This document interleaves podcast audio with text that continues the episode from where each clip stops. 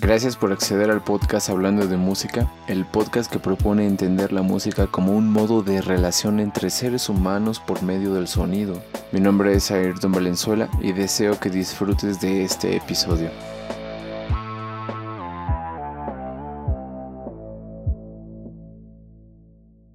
¿Y cómo te sientes ahorita regresando aquí a la ciudad? Pues es. Fue un choque un poquito. No fuerte, como de trauma. Ajá. Pero sí me sorprende que aquí la gente tiene más medidas por el COVID.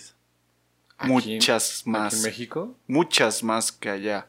Por- o, o sea, com- como... En ¿qué el aeropuerto no. En el aeropuerto no. Ajá. Pero.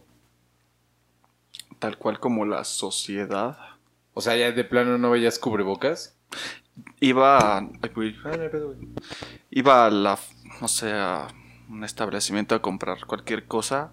El cajero no traía. Mucha banda no traía. No te preocupes, güey. No, es Se que, desacomodó. es que si escuchas ese... Sí. Ahí está. Creo que ahí está. Oye, ¿tienes está. manera de bajarle a mi micro mejor? ¿A tu micro? Ah, o sea, que yo no me escuche tanto. Ah, sería aquí. O sea, ¿quieres...? Ahí está. Ahí está mejor, Pues creo que sí. ¿sí? Sí. Pues no sé, o sea, como tú te sientes más a gusto. Sí, está bien. No te preocupes. O a ver, déjale bajar un poquito aquí a tu micro. O sea, que solo te escuche yo a ti. Um, Ah, ¿tien- ¿Es posible? no. No. No, creo que no, porque yo como si, sí necesito escucharte. Ok. No, déjalo, déjalo, déjalo, no te preocupes. Sí, no, digo, no, no, no te preocupes. Va a ser más sencillo si te descubres una oreja. Sí, creo que Sí. sí. Voy a Entonces- descubrir esta para que no la vea la cámara. Sí, no, engañar. ay, ay, güey. Em, pero, o sea, el- ni los trabajadores entonces y las personas tampoco, es como los peatones. Muy poca gente. ¿Y en la, La- escuela? La mayor... Es que como es... La escuela es un poco grande. Bueno, no un poco, muy grande. Es un pues, campus más o menos amplio. No es así una ciudad, pero es más grande. Ajá. Eh, y la facultad de música, como muchas de las facultades, tiene programas de posgrado. Me he dado cuenta de que los que más usamos cubrebocas somos los de posgrado. Y los de licenciatura, no sé, no sé qué tenga que ver. No. O sea, en interiores sí lo tienen que usar. O sea, no es como que obligatorio, pero que es como esperado. Ok. Pero los de posgrados, ¿te refieres a como que todos son Maest- de fuera? No, de maestría y doctorado pueden ser americanos eh, Ah. o foráneos, como en mi caso. Ok, pensé que por un momento todos eran foráneos. Qué chido. Hay muchos, creo que la mayoría, por, por lo menos en piano, la mayoría somos extranjeros. Ok. Entonces estás estudiando posgrado, ¿sí se le llama? Sí, A huevo. es una, chido. es una maestría. Oye, ¿y cómo ves ahorita la diferencia? ¿Cuánto ya llevas allá, güey? Pues este semestre eh, me mudé en... ¿Julio? No, fue en agosto. Llegué creo que la segunda semana de agosto y las clases empezaron la tercera semana de agosto. Pues es un rato, tío. Fueron como cuatro meses, ¿no? Y sí, desde allá pues me tuve que mudar allá. Aunque pues el, el calendario es diferente. Tienen un break como de tres semanas. Ya. Y ahorita pues voy a estar dos semanas aquí. Y luego tengo que ir a Puerto Rico. Y luego de ahí me lanzo otra vez a Florida. Ok. Va- ¿Igual vas a, a estudiar a Puerto Rico a tocar o de vacas? No, ojalá fuera de vacaciones. Ni ahorita tengo vacaciones realmente. No, realmente claro. estas, estos tres días que llevo, no, pues sí, me la he relajado, pero Sí. es un poco más intenso. Pero bueno, ese no es el tema. Eh, después del, del como break de invierno, le dicen, Ajá. el semestre, el segundo semestre va de enero, del 5 de enero al 30 de abril. Ok. Y luego de mayo hasta agosto no, ten- no tienes clases. O sea, y de abril a mayo es... Bueno, si acabas el 30 de abril, pues nomás te queda un día de abril. ¿O cómo? No te Sí, entendí. ¿verdad? Porque es marzo, abril, mayo. Ah, qué no, manches, yo estaba, pe- estaba pensando que ah, Mayo era era- abril, marzo. mayo. ya todo mal, güey. Así. No, no, no. No, no, no carburo en las mañanas. güey. Yo tampoco, créeme. Y menos con horas de viaje. Pero no te preocupes. No Sí, te no, preocupes.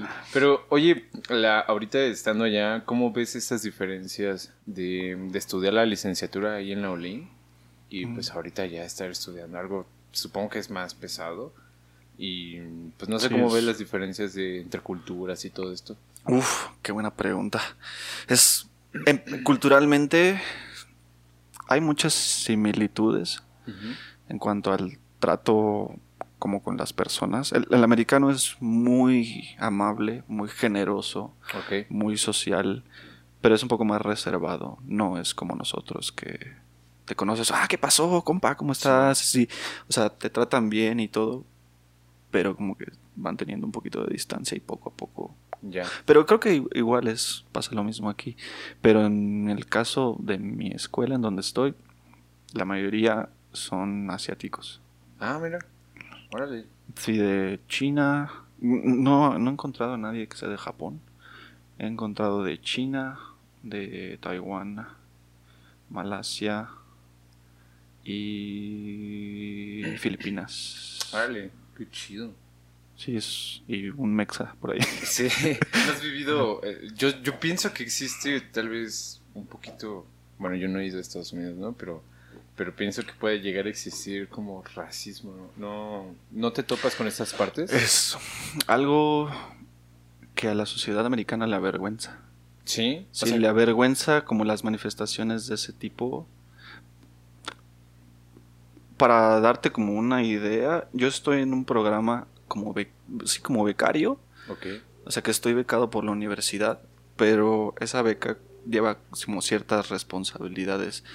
Sobre todo, como estamos en maestría, los de maestría y doctorado, se supone, eh, somos de un rango pues superior a los de licenciatura, que Ya. no lo creo. Pero como que somos una figura de autoridad y Sí. tenemos como cierta autoridad para los chicos de licenciatura. Y si escuchamos una palabra racista o xenófoba Ok. viniendo de chicos de licenciatura y también dentro de maestría y doctorado, tenemos que reportarlo a las Wow. autoridades. Y es está muy muy muy penado, te pueden hasta quitar la beca, te pueden expulsar de la escuela si haces un comentario de ese tipo. Verga. Qué, qué duro, ¿no? Sí, es muy. Bueno, pues yo no soy xenófobo, afortunadamente, Sí. y no voy a decir nada de ese tipo, Sí, claro. pero. Pues tienes que. Está. Es, creo que es la palabra más adecuada. Les avergüenza un poco. Sí, me, me recuerda un poquito, bueno, tampoco he ido a Alemania, ¿no? Pero, pero he escuchado que mencionan personas que van a Alemania que siempre se están disculpando de, de todo, o sea, van a X monumento, a X lugar, a X museo y si está de, no, es que esto es por los de Auschwitz, perdón, no, Sí. es que esto es por lo otro. Sí, perdón". bueno, además tengo entendido que en Alemania está prohibido llevar cualquier símbolo nazi en tu ropa. Si lo pintas, es un delito. Oh, la verga. Sí, Órale. sí es muy fuerte en esas como sociedades primermundistas. Que, que aquí pues no pasa eso. Sí, claro, aquí es nada más, no, pinches oaxaqueños. No, Sí, sí, sí, sí, sí. Saludos a nuestros Saludos. amigos de Oaxaca. A toda, toda la embajada ahí en la bolita. Media Olina es de Oaxaca, entonces Sí. hay que reconocer eso. Es- y los demás son regados.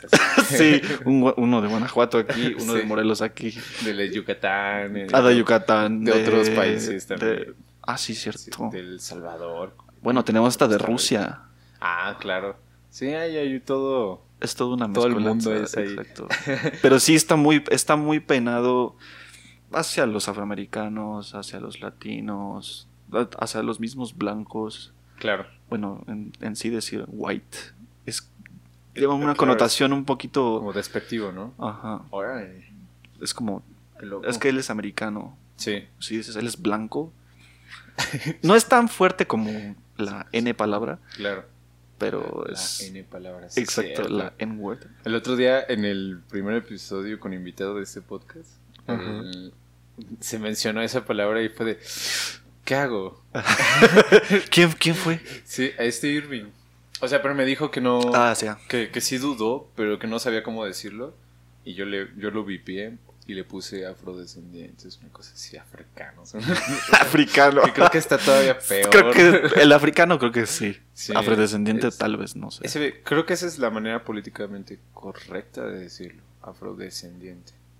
No sé, aquí. Allá es afroamericano. Aquí no, no sé. No, mm, creo que también, creo, pero no... no- Es que afroamericano hablas de una persona con, obviamente. Antepasados africanos, pero que nació en Estados Unidos. Es Sí, sí. americano. No, y aquí, según yo, los que llegas a ver como fueras o de exterior es afrodescendientes también. Creo. Sí, hace poquito creo haberlo escuchado. No, no sé, ahí dejen en los comentarios. Pero, sí, Por favor, gente. Por- porfa. Pero, ¿cómo- oye, ¿no te costó, güey? O, o sea, ¿cómo fue adaptarte, güey, a esta nueva escuela? Sí, es, ha sido un... Pues ha sido, no un golpe, pero el sistema educativo pues es muy diferente. No tanto a cómo califican y tal, sino en un programa como de maestría tienes como más... Se espera más de ti. eh, no sé por qué. No más bien es de la licenciatura, es un paso nada más. Claro. No es como tanto. Aunque por abajo, por así decirlo, de la maestría, todos te ven así como, no, es que ya está en maestría, no sé por qué. Ok. Pero, pero en la, en la, en los, los profesores, para empezar, las materias son más cargadas. Ujú. En mi caso, como soy pianista y nuestro mundo es bastante celoso, Ok. casi no, casi no tengo amigos cuerdistas allá. En mi primer semestre, no no no he tenido casi interacción con alguien que sea fuera de, de las cátedras de piano, porque sí somos bastantes y comparto, pues todas mis materias son casi casi de pianistas. Por ejemplo, tengo una materia que es eh, me cuesta trabajo traducirla, Classical Keyboard Literature, que es como literatura clásica para el piano. Y revisamos desde las últimas obras muy poquito de Carl Philipp Emanuel Bach, Para acá. ajá, Carl Philipp Emanuel Bach, Haydn, Mozart vimos bastante, Beethoven y Schubert. Y pues nada más en esa materia nos pedían casi cada dos semanas escribir un ensayo de nuestras lecturas y también como nos ponían como a comparar. No, no, nos ponían a escuchar grabaciones de ciertas obras y decir como las características conforme a lo que leímos, qué características de esas que leímos puedes notar en estas obras. Eh, en, en qué compás, eh, qué te llama la atención de, del intérprete, que a lo mejor así como te la platico suena como, "Eh, pues no es tanto, ¿no? Pero lo vas haciendo, lo vas haciendo, que te vas como dando cuenta cuánto interviene el intérprete en una obra en específico, nada más. Y vas notando la diferencia, como cómo va cambiando un compositor a través de su vida, sobre todo pues hablando de los gigantes que fueron Mozart, Beethoven, ¿no? Sí, claro, ¿no? Como los prim- principales que siempre se les ve. Sí, no sé cómo sea en, entre cuerdistas en el clasicismo. Am, es que creo que depende también como... Es que no sé si de violín y de cello sea a veces como lo similar. Porque de cello... Como que lo obligado siempre, siempre va a ser Bach. Las suites. La suite. Am, de Beethoven, eh, bueno, en el clásico vendrían siendo las sonatas de Beethoven. Esas son de- difíciles, ¿no? Son, pues, son para cello y piano. Entonces, Sí, sí, sí, sí. la, la uno no está complicada. Dicen que es más am, cello y acompañamiento de piano. pero, pero la tercera está es la más famosa y está chida. O me gustan los diálogos que tienen ambos instrumentos. Luego creo que también está la quinta, que es como la más famosa. Ahorita voy a tocar la segunda con, con el Dylan. ¿A poco? Sí, pero no hemos ensayado, pinche Dylan. No sé por qué eso no me sorprende, Dylan. No, es cierto. No, me llevo bien con él. Me Sí, llevo bien y anda hueseando, o sea, lo veo. Pues como todo el mundo ahorita, Sí. ¿no? ¿Tú Sí. estás hueseando también? Ahorita acabo de terminar la semana pasada de huesear. Entonces ahí si tienen un huesito, pues ya. Porfa, porfa. Porque, ah, aparte de este episodio sale ya el, el siguiente año. Bueno, ¡Oh! sa- saluda a tu, a tu yo del futuro. Sí, No la cagues este semestre, Víctor. un buen recordatorio. Yo creo que sí. Un, un buen tip. Yo creo que sí. Yo sí, creo que sí. entonces, pues quién sabe cómo va a estar ahorita nuestras navidades y, y año Sobre todo porque había escuchado que en Leolín ya van a regresar, ¿no? Sí, regresamos el 10. O sea, ya Así presencial todo. No todo. O sea, esa es la tirada, ¿no? Pero hay maestros que... Por ejem- No, como por ejemplo... O, o que más bien que son muy población de riesgo. Ibas a decir el nombre. Sí, no, pues como la maestra Isolda, ¿no? Que, Ah. O sea, que, que está, que me está dando clases. Y Ah, justo, ya, ya, ya, Justo ayer nos dijo, oigan, ¿saben qué? Am, yo pedí permiso de dar clases en, aquí en línea, entonces, porque yo no puedo ir a la escuela. Oye, ¿y ¿cómo fue este semestre? Yo solo viví, ay, sí, solamente un año de pandemia aquí. Pero, ¿cómo fue este semestre aquí? Pues ya empezó híbrido. Ya, o sea, ya yo, por ejemplo, yo tenía nada más mi clase de instrumento, que para mí es la que, ya a muchos lo que más nos, nos importa, ya la tenía presencial. Y ya las teóricas siguen siendo en línea. ¿Qué, qué teóricas estás tomando? ¿En qué año Es- estás? Ya ni sé. Pues, estoy en tercero. ¿De en qué? La licenciatura. Te Bueno, ya sea- estás por salir. Sí, pero haz de cuenta que empezó la pandemia en, mi primero. Pausa de pandemia y de repente tú eres de los viejos y es de ¿qué? Es de- y de repente topo personas de pues nuevas Ajá. y es de, oye, ¿en qué año estás? No, pues en tercero del nivel medio es de... O sea, ¿Cuándo? nunca te había visto. Nunca había sido tan relevante en mi vida. Sí, güey. Entonces, digamos que de repente estás ahí en clases. Am, ¿Cuál fue la, una de las clases? No, no, En no. tercero uh, debes llevar análisis. sí, ahorita estoy. Ah, en bueno, pero eso fue este semestre, el año pasado, no sé cuáles llevaste. Ah, ahorita, ahorita en tercero estoy en análisis con Isolda. Ok. Estoy en inglés. eh, y creo que todas las demás son prácticas porque es música de cámara. Debería de ser orquesta, la de cello. ¡Ay! ¿Qué pasó con...? La con la orquesta. Ajá. Pues está pausada. No Pero- sé si a regresar. Pero... ¿Las becas qué pasó? congeladas. Yo creo que el dinero de esa cosa fue destinado a otra cosa. O, a- o alguien se lo está aclarando. Te estamos viendo. sí, sí, porque es que haz de cuenta, güey, que, mm, el- o sea, la- las joyas se supone que es un proyecto, pero de la, es de parte de Secretaría de Cultura.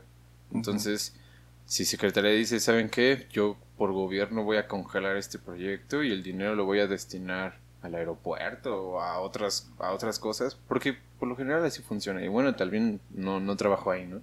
Sí, pero sí, sí. pero pues no está chido porque a mí no se me hace, no se me hizo una buena idea porque también el dinero mm, digamos de filarmónica en algún punto hace como antes de la pandemia como un año antes o medio año antes el dinero de de la OSJOY de las becas aumentó de dos mil a cinco mil Sí, eso, eso me dijeron. y el de la fila redució casualmente tres mil pesos ¿sabes? entonces se podría decir que de fila del presupuesto que estaba destinado a la Olin Yolistli, Filarmónica le, bueno, Secretaría le dijo, Fila, haz lo que puedas con esto, esto es tu cantidad de dinero que se te va a entregar y esto es para los jueces, ¿sabes? Entonces es como quitarle a los profesionales de Filarmónica que no se pueden jubilar, quitarles parte de su dinero, dárselo a los de las JOY, que no digo que esté mal o que esté bien, pero luego pausas el proyecto y ya no les das ni a ellos ni a los otros. Ya no les están dando entonces a Filarmónica tampoco. Sí, no, sí, sí, sí. o sea, pero no les aumentaron. pero no se los aumentaron, exacto. O no se los Hay algo checo ahí. Sí, entonces eso es lo que a mí se me hace muy mala onda. Porque, y esto a mí nadie me lo dijo, ¿sabes? O sea, Sí, sí, sí. o sea, lo- el- las, las cosas están ahí en internet y las puedes ver.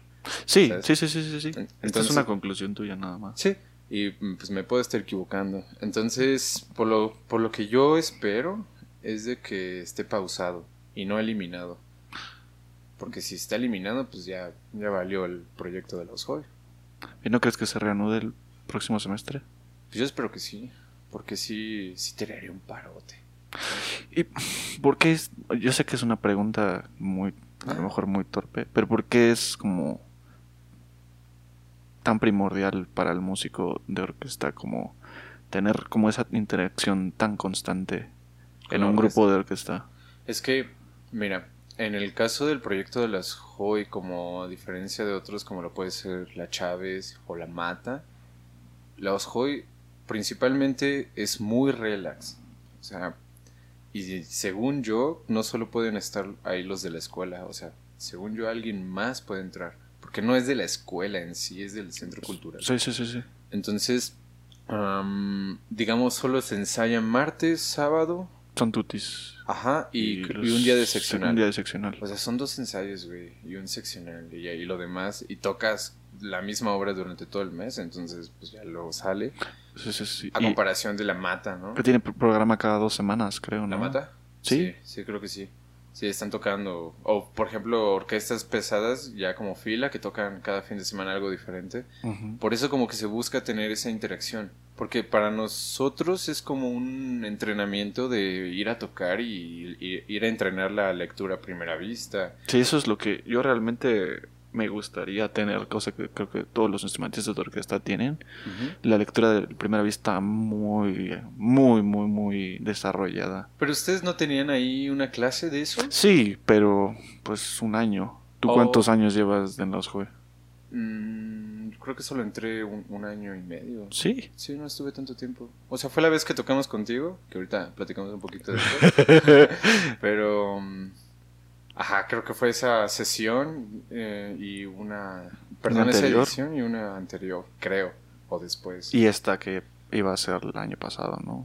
Ajá, me salí, creo que duró medio año o uno y pandemia. Y ya fue de, ah, no, pues ya ni Qué pedo. bueno que me sale.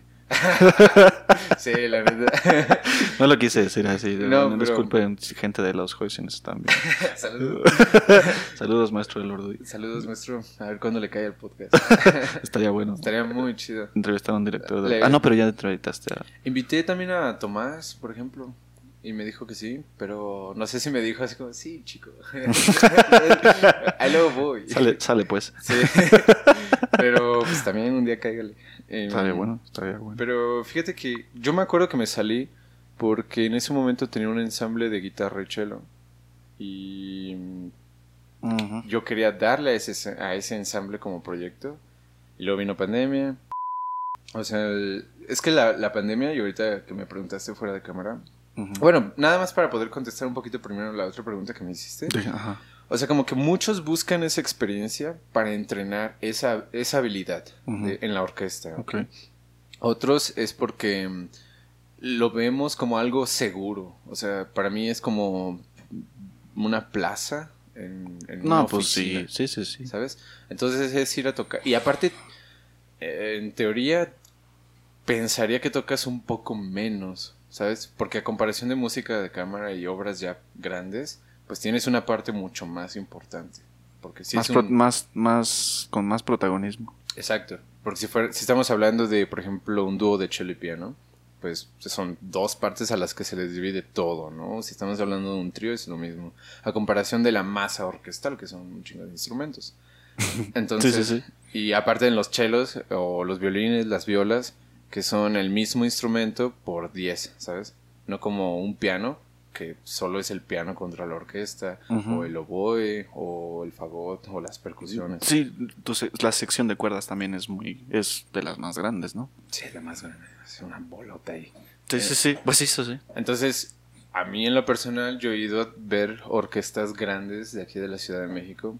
y, y, bueno, no digo que esté mal, pero por lo mismo, yo pensaría que por lo mismo de que son personas ya un poquito viejas, pues ya también como que no tienen tantas ganas de tocar, ¿sabes? Y de repente, sí, la neta, o sea, yo he visto ahí chelistas que, que, que- según están moviendo manos y no se escucha nada, ¿sabes? Nada, nada. Y estoy ahí enfrente y es de, verga, me tengo que pelar el oído. Y me doy cuenta de justo esta parte de cómo te, cómo te- como cuerdista, cómo te puedes ocultar entre la masa de los demás, ¿sabes? Sí, sí, sí. Que eso no está bien. No, no debería de ser. Sí, sí, y, no es que el ambiente lo propicie, pero, Se da, se da. pero sí. Sí, exacto, se da.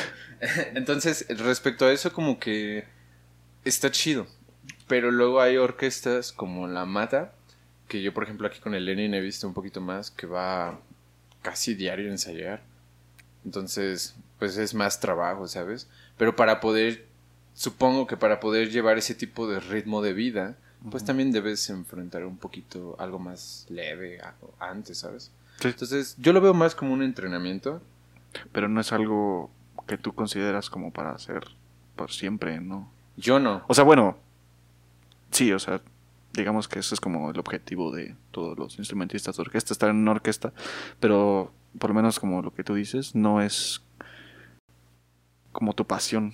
Sí, no, eh, es que antes sí me daban muchas ganas. Y aparte la escuela te empuja a eso, ¿sabes? Te empuja, en, el caso de la violín, te empuja a ser solista o a estar en una orquesta de atrilista. Y no está mal, pero luego vino pandemia y resulta que las orquestas dejaron de existir. Entonces, ¿qué tal si vuelve a existir otro, otra pandemia? o Otro encerramiento. Entonces, yo no quiero estar dependiendo de una orquesta, ¿sabes? Sí. Entonces, en, en lo personal, yo, yo no quiero depender de una orquesta. No es mi tirada, pero sí me gusta la orquesta, güey. Sí me gusta tocar en ese tipo de pues. cosas. Porque hay obras muy chidas. No, pues cuando yo toqué, pues también me, hubiera gustado tocar cinco veces, eh, pero... sí, no Pero, pues no, es, es como encontrar el balance, ¿no? Sí. Aparte, bueno, cómo te sentiste esa vez, güey? Así como esa experiencia de solista. Pues fue una experiencia, creo, fuera de lo habitual en cuanto a cómo tocan con solistas los Hoy.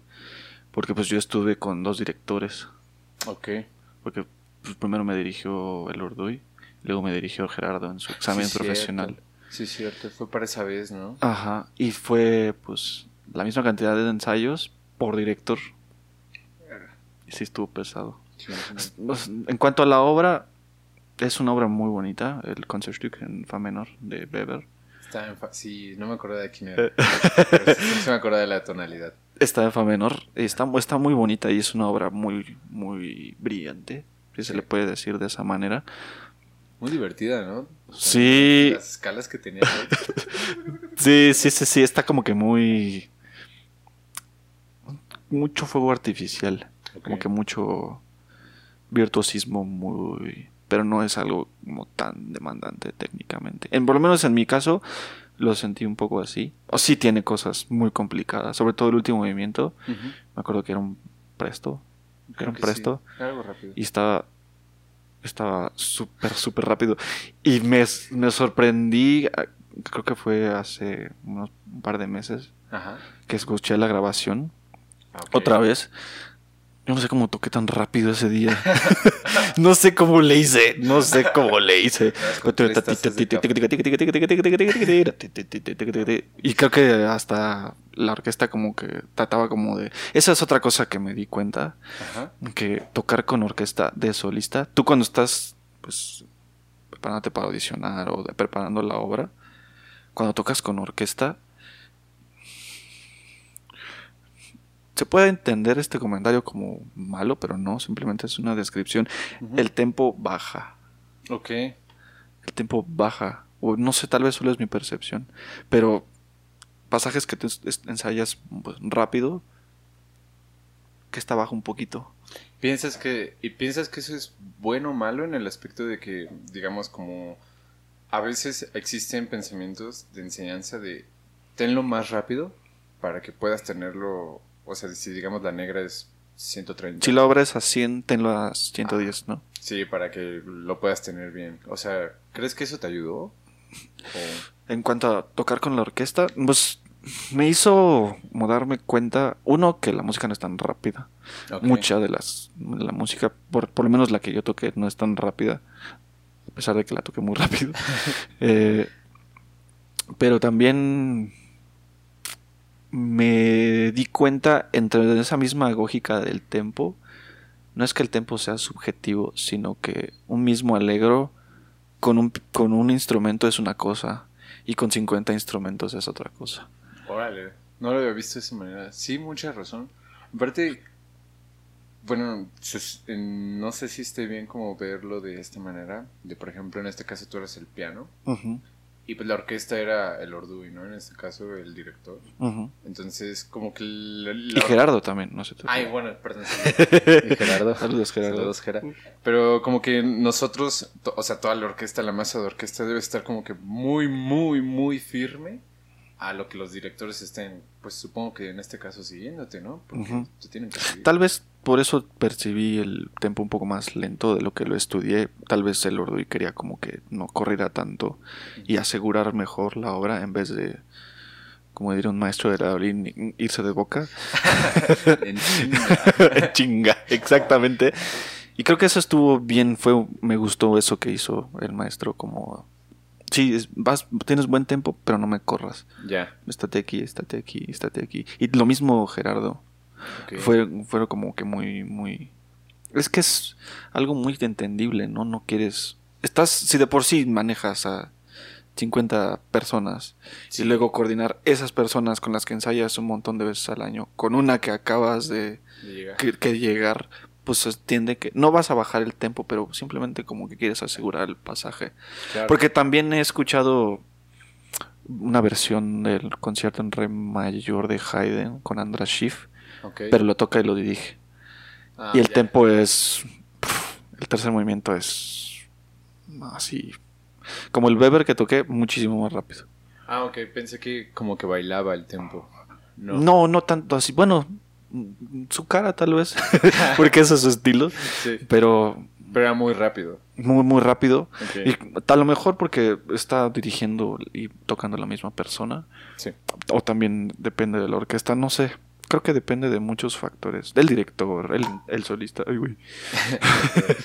el director, el solista, la orquesta, el repertorio. Simón.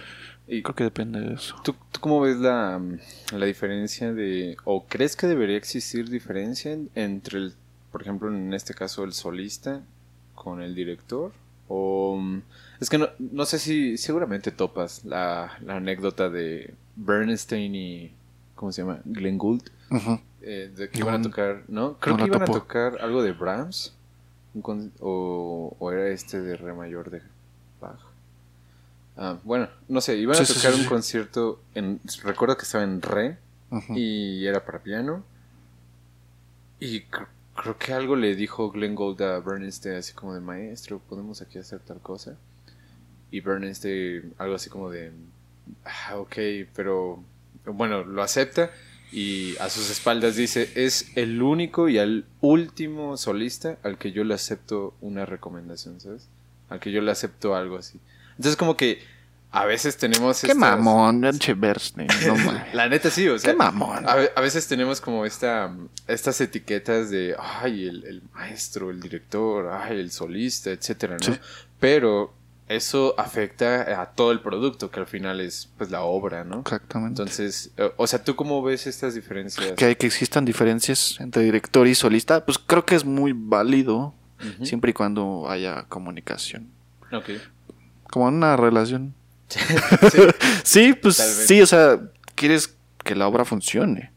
Y quieres también, pues, el solista, pues, que se exprese. Y tú también te quieres ex- expresar, ¿no? Claro. Creo que eso es lo más sano. Pero, pues, también, obviamente, va a haber diferencias entre... Entre nosotros los mortales y entre los dioses, o sea, Sí. va, va a haber diferencias. Y creo que es muy válido, al, al final de cuentas, pues somos individuos, somos muy diferentes, pero pues creo que lo que sí habría como que simplemente crear ese espacio. Y en mi caso, con el Ordu y con Gerardo, No, claro. fue súper armónica la cosa. Muy, Sí, claro. muy, muy, muy, muy. No, y aparte se topaban de la, pues, ahí de la escuela, ¿no? Sí, a Gerardo le, le hablaba, no tanto. Y al Ordu lo conocía un poquito más. Ya. Porque toqué algunas cosas en Coyoacán con él, con la Sinfónica de Coyoacán. Ah, ok.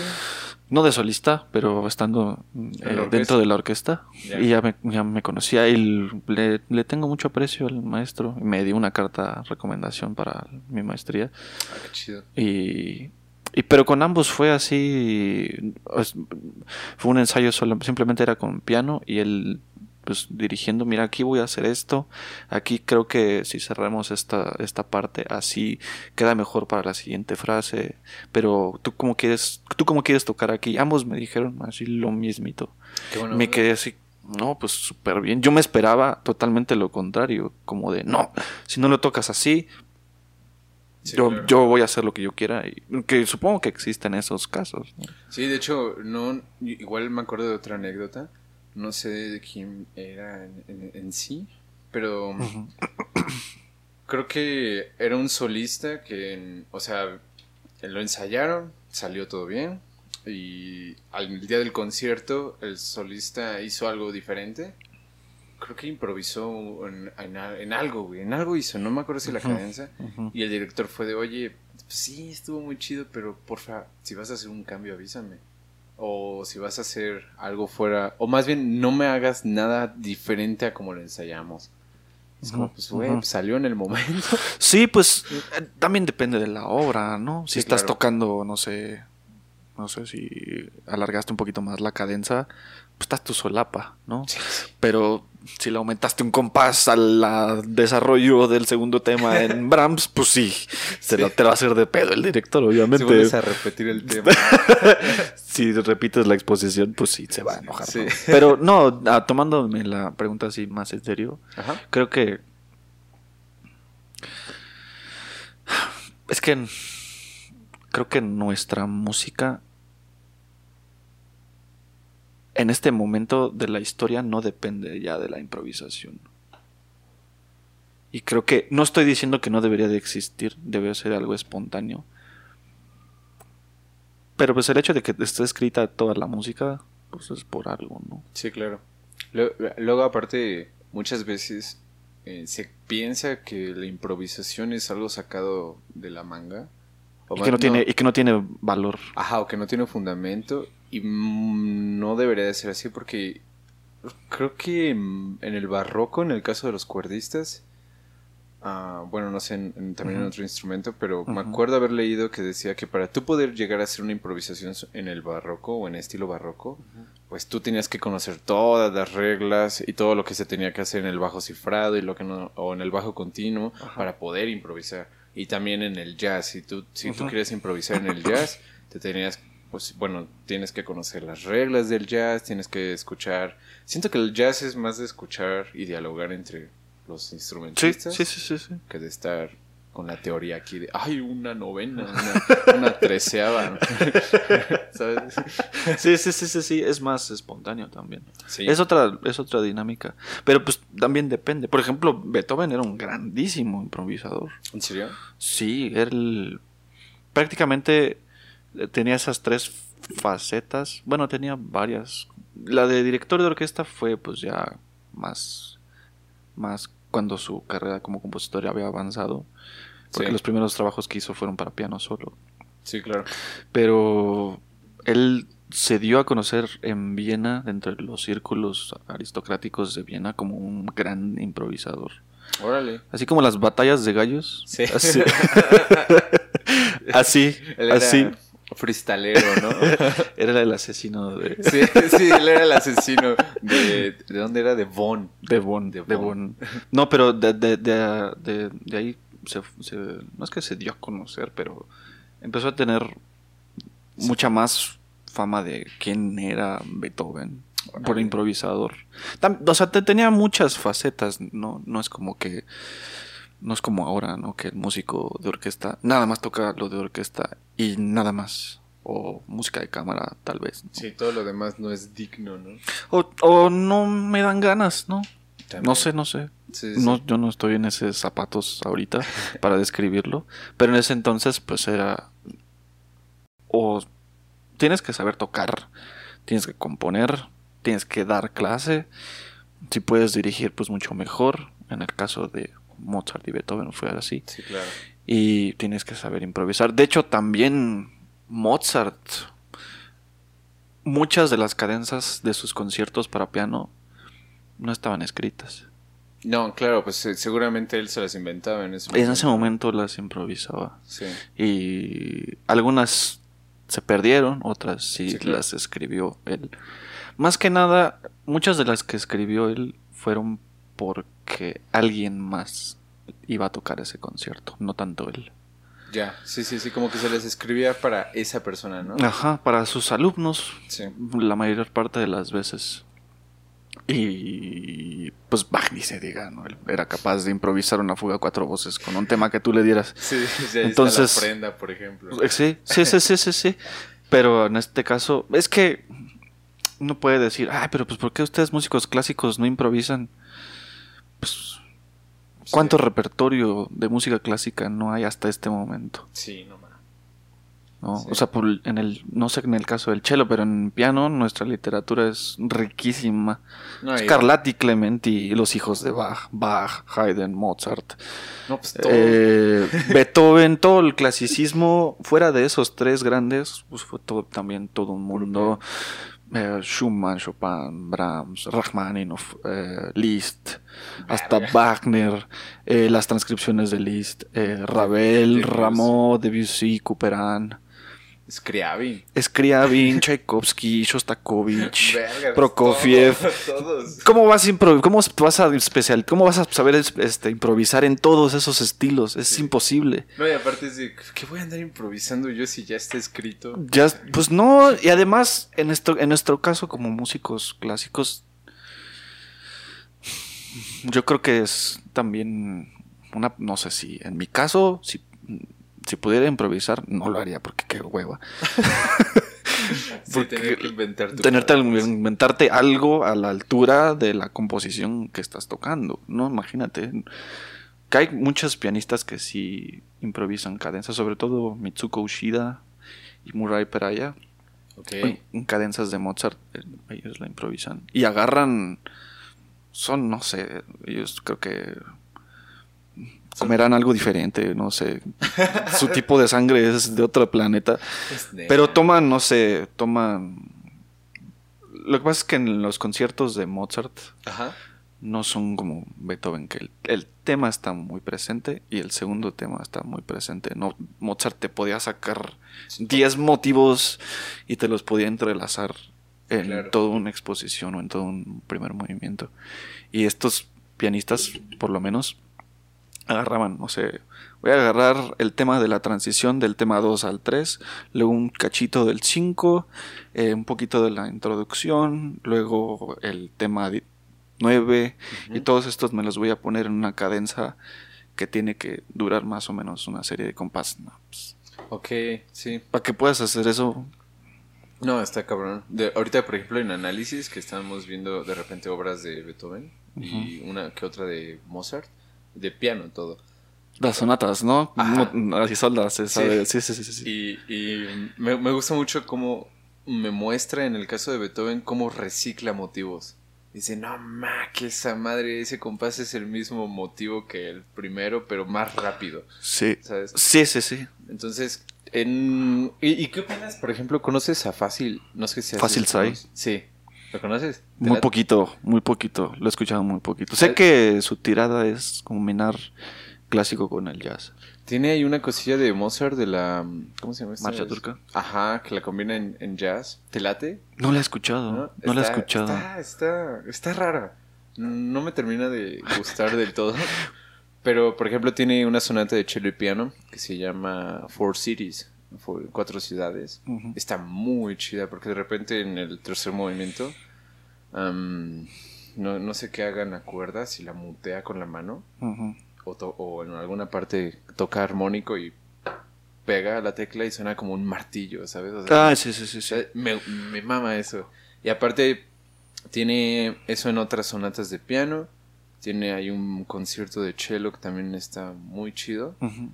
Y de repente son sonoridades que, que, uno diría, bueno, para hacer música clásica, para hacer música académica, que ya hay un chingo, esto se escucha un poquito diferente, se escucha como algo, proponiendo algo, ¿no? Es, le da un aire fresco, dirías tú. Sí. Entonces, eso, sí. Eso vendría siendo la... no lo he escuchado, la verdad, eh, pero creo que es ese tipo de música, pues no son de mucho de mi gusto personal, pero creo que unas son muy válidos dado que... ¿Pero de como cuál? O sea... Ese, esto que tú dices, combinar jazz y clásico. Ah, ya, sí, sí, sí, sí. No, no, no, no me he dado la tarea de adentrarme más en ese ambiente. Es que aparte, ¿sabes? Yo, yo siento, y este es mi pensamiento de... O sea, yo, yo escucho de repente jazz, y pues tú sabes que el jazz es muchas veces es muy instrumental. Y la música clásica académica también es así. Entonces lo escuchas y es de, ah, bueno, ya sé que más o menos qué están diciendo, ya sé que están dialogando. Pero luego combinarlos es como hacer algo que para mí ya estaba bien, ¿sabes? Es como, no, ya déjalo así, ya no le muevas. pues no sé, no sé, yo el único tipo de jazz que conozco más o menos es el jazz de estándar. Sí, sí, Los estándares de jazz y que pues simplemente agarran un motivo, o sea, es como el, tema A, por así decirlo. Es como Miles Davis. Sí, lo conozco muy poquito. lo que más ubico es por muy poquitito, John Coltrane. Ah, claro. Poquito, muy poquito. Pero es una, es una dinámica también diferente. Pero pues, te digo, es como, yo no, lo, no soy nadie para describirlo. No soy una autoridad para nada. Pero pues lo que sí sé es que pues tiene también como ciertas estructuras, tanto de improvisación, que pues no es como que te pongas a tocar notas a lo loco, pues no, obviamente no. Hay un, hay un clip muy famoso de un video de, de Miles Davis donde está cagado, güey. Se, emputa con este. ¿Cómo se llama este pianista? Con Harry Hancock. Porque estaban tocando juntos y de repente Coltrane, digo, este Davis hace algo en la trompeta, le propone como un, tema y, y, este Hancock lo resuelve. es como... tónica. y, y Davis y se le queda viendo y se ve la cara así de enojada y una vez voltea y vuelve a tocar. pero, es cagadísimo porque pues muchas veces como... Bueno, a mí me sorprende mucho porque yo no tengo oído absoluto y no tengo oído desarrollado y todo esto. Entrenado. Sí. Sí, no tampoco. Pero por ejemplo, me cuesta de a primera saber las notas que están sonando y, y eso siento que ellos sí lo tenían aquí. Entonces se podían dar esa libertad de de lanzar las notas como si fueran palabras y en ese idioma vamos a platicar y el otro te dialoga y es de, ah, ok, me está respondiendo con tal tonalidad o qué voy a... Pues creo que eso también es como la, no sé, como la finalidad del músico clásico, ¿no? No lo sé, porque luego te encuentras con personas que lo tienen absoluto y les pones grabaciones o... Sí, grabaciones o interpretaciones en otra afinación, pone en afinación más baja y creen que está desafinado o piensan que, es medio tono abajo todo. No, pero me refería dejando lo de este oído absoluto que uno a lo que aspira es tocar ah, música como hablar un lenguaje. Sí, como dialogar, como estar, como esto, como estar platicando. Sí, sí, sí, y pues eso pues no sé cómo se dé en la música para orquesta, eh, pero creo que el como el lugar idóneo para que eso suceda, pues es la música de cámara, ¿no? Que es lo mismo que un grupo de jazz. Sí, y para mí es lo mismo que un grupo de orquesta, pero lo malo de la orquesta es que como es tantas personas, tantas mentes, necesitan, en este caso, al director. Alguien que les diga. Sí, para que los esté dirigiendo. Y porque hay obras, por ejemplo, hay una orquesta de, creo que es de Francia, que se llama Las Disonancias. ¿La conoces? Eh, esa orquesta toca sin director. Y o sea, tiene, tiene ahí la consagración. A la vieja usanza. Sí, tiene ahí la consagración de la primavera. Y sí, no, y, la tocan neta. O sea, ves a todos como, como una especie de coreografía, ¿sabes? Porque todos se están volteando a ver, los chelos saben lo que está haciendo el fagot y el, y el, director es el concertino. O sea, él los lleva. Pero tocar sin director, ese tipo de obras es a la madre. Igual hay una cosa de Brahms que es el doble de violín y cello. Y también, también por ahí hay una versión sin director de esa cosa. Y, los. Bueno, ¿quién ¿Los dirige eso? ¿Los solistas? ¿El concertino? Los tres, ajá. Sí, sí, sí. En este caso el cello violín y el concertino. Bueno, pero al final alguien dirige. Sí. Al final alguien lleva como una batuta, sí, sí, sí, sí. Pero son los mismos que están tocando. No es, o los mismos que están dialogando en este caso, y no es alguien que les está dando, la, bueno, con un palito, ¿no? Eso creo que le dolió a algún director por ahí. A, todos, a todos, hasta a Gergiev que dirige con, Ni siquiera con un palillo. No, es con un mondadientes, ¿no? Parece. Creo que, sí, creo que sí. Yo no entiendo. Yo no le entiendo a Gergiev. O sea, a veces con Isra lo, lo vemos aquí en la tele y mm, ponemos ahí un video. Le digo, es que no entiendo cómo interpretar este movimiento de su mano. ¿Tú cómo interpretas eso? Y, ajá, él y Sergio me dijeron una vez es que, güey, lo está diciendo todo. Y yo, ¿qué, está diciendo? Yo no lo entiendo. ¿De cuál te fumaste, Sergio? Es cierto, saludos, Sergio. Saludos, al Sergio. Y, mm, ajá, o sea, como que yo podría intuir, bueno, en, en este caso creo que era de Shostakovich y creo que era algo, tenía las flautas. Dije, bueno, yo como cuerdista tal vez entendería el vibrato, el... No lo sé, güey. Los armónicos. Sí, no, ni idea. Pues es que... Eso ya es más de rockstar, ¿no? ¿Qué tan difícil es hacer esto? Así, o sea, no de, qué, ciencia es, no, o sea, porque es complicarse la vida. Sí, también. No entiendo, no, eh, entiendo. Aparte, bueno, Isra, por ejemplo, me decía de, güey, es que, o sea, la orquesta es su instrumento, ¿no? O sea, él, él lo está tocando, ¿no? Y es de, no está tocando nada. No, para nada. Bueno, es una manera de verlo. La mía... O como hay un video también muy famoso de, de Bernstein. Que dirige con las cejas. Sí, que está dirigiendo con la cara, ¿no? Y es como de... Sí, güey. Sí, sí, sí. es, muy gracioso. Sí, es, muy, gracioso. pero imagínate qué incómodo va a ser para la orquesta. No, y aparte, bueno, últimamente, güey, y me voy a poner un poquito más profundo en el tema, pero últimamente he pensado como qué tanto es, qué tanto es de nosotros ponerle mm, algo como intérpretes a tal obra, ¿no? O sea, qué tanto es de nosotros, porque si ya está escrita, si ya está hecha, y solo es reproducirla, pues solo vas y tocas, por así decirlo, ¿no? Pero mm, estamos haciendo, bueno, si, si, estamos tocando, ponle la novena, estamos haciendo una, y se supone que la novena es una obra de arte, estamos tocando arte, estamos reproduciendo arte, o qué estamos haciendo, porque si en, en todo caso, si sí estamos tocando arte, si sí estamos reproduciendo arte, lo que está haciendo, digamos, Bernstein con las caras, con sus gestos, pues está de más. Entonces es como pura retórica, güey. No, no, no, no, no, me, encanta que tomes así el tema. Eh, yo lo veo... Ponte a comparar grabaciones. Ok. Y ahí te vas a dar cuenta si estamos haciendo arte o si no lo estamos haciendo. Porque en este momento, para mí, desde mi muy humilde opinión, la música que consumimos y de la cual aprendemos muchas cosas. Pues son videos, no tengo nada en contra de ese formato, pero eso ya te dice algo. Te dice que la música por sí misma ya no es tan valiosa. Sí. De hecho, o sea, lo que ahora en lo que nos fijamos, ah, es que mira, el director está haciendo jetas. Eso vale madre, güey. O sea, no, o sea, no te no porque o sea, yo también lo diría, mira, está haciendo jetas, ¿no? Eso no es lo importante. De hecho, el, acabo de terminar un libro que se llama No Cosas, de un filósofo surcoreano que se llama Bayun Chul Bayun Chul Ajá. Y el, el vato pues habla de cómo la obra de arte es, es un objeto, ¿sabes? Es una, es una cosa que se puede agarrar, es algo tangible. Entonces, en, en el de la retórica Acá está.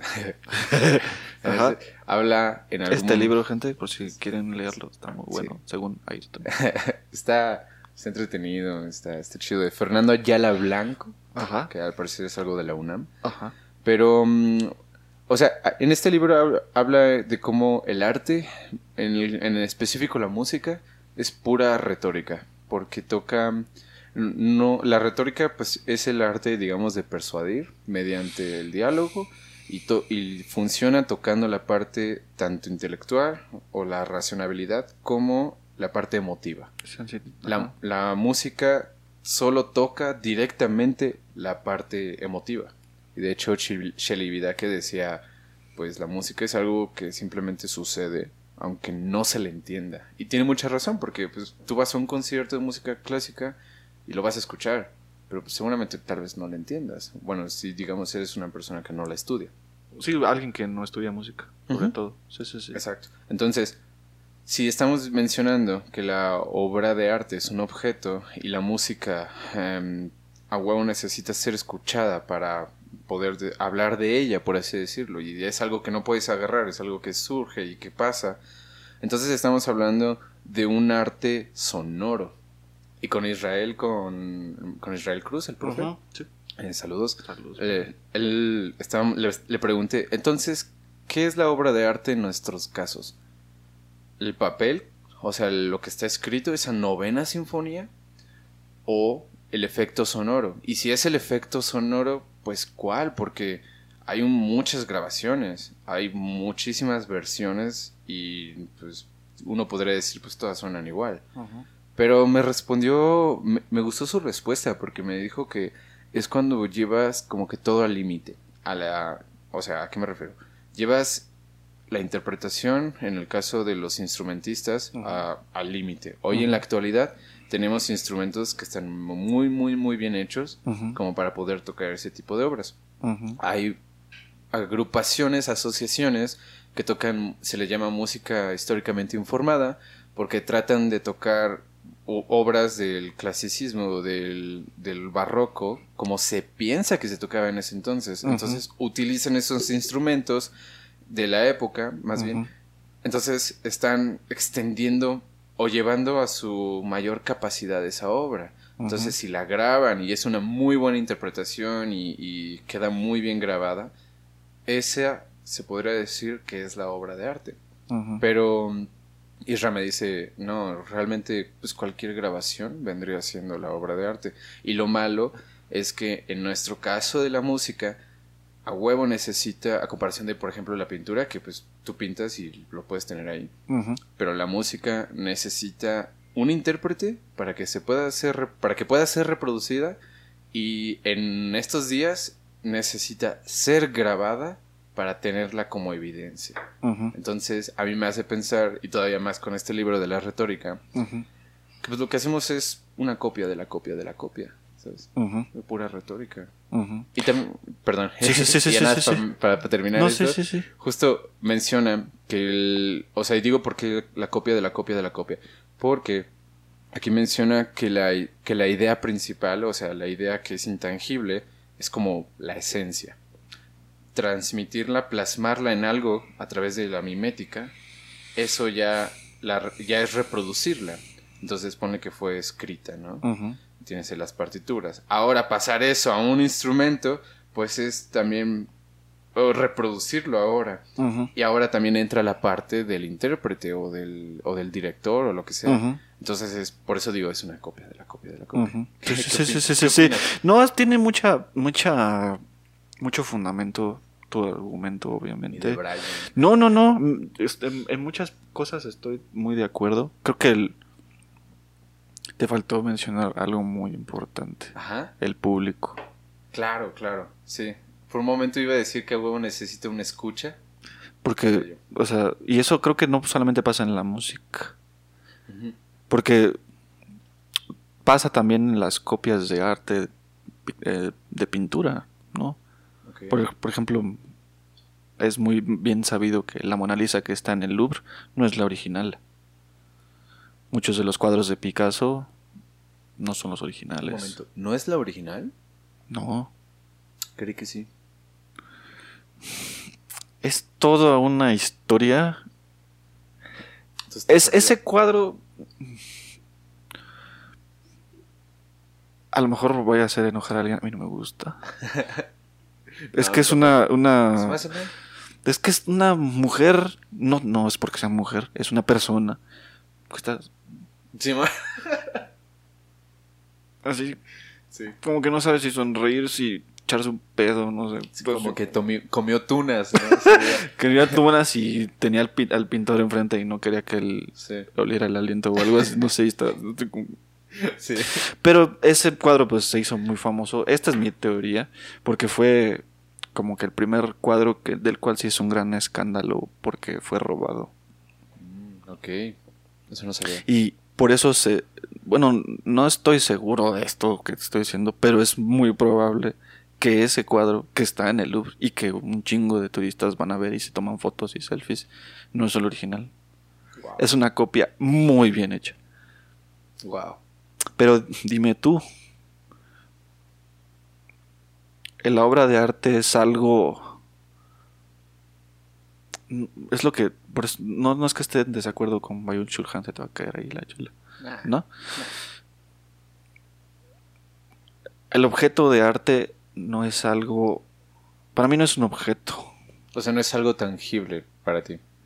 No, para mí es, para mí es una idea. Sí, claro. No porque, no, que es, no, no porque sea en la ambigüedad, sino porque es, no es algo tangible y además es algo que cambia con el paso del tiempo. Claro. Para mí, no sé, para mí. Para, a lo mejor para un intérprete que se está especializado en música eh, históricamente informada es otra manera de ver la, la música. Pero a mi parecer la música cambia constantemente. Simplemente una obra. Tú no puedes tocar la misma obra.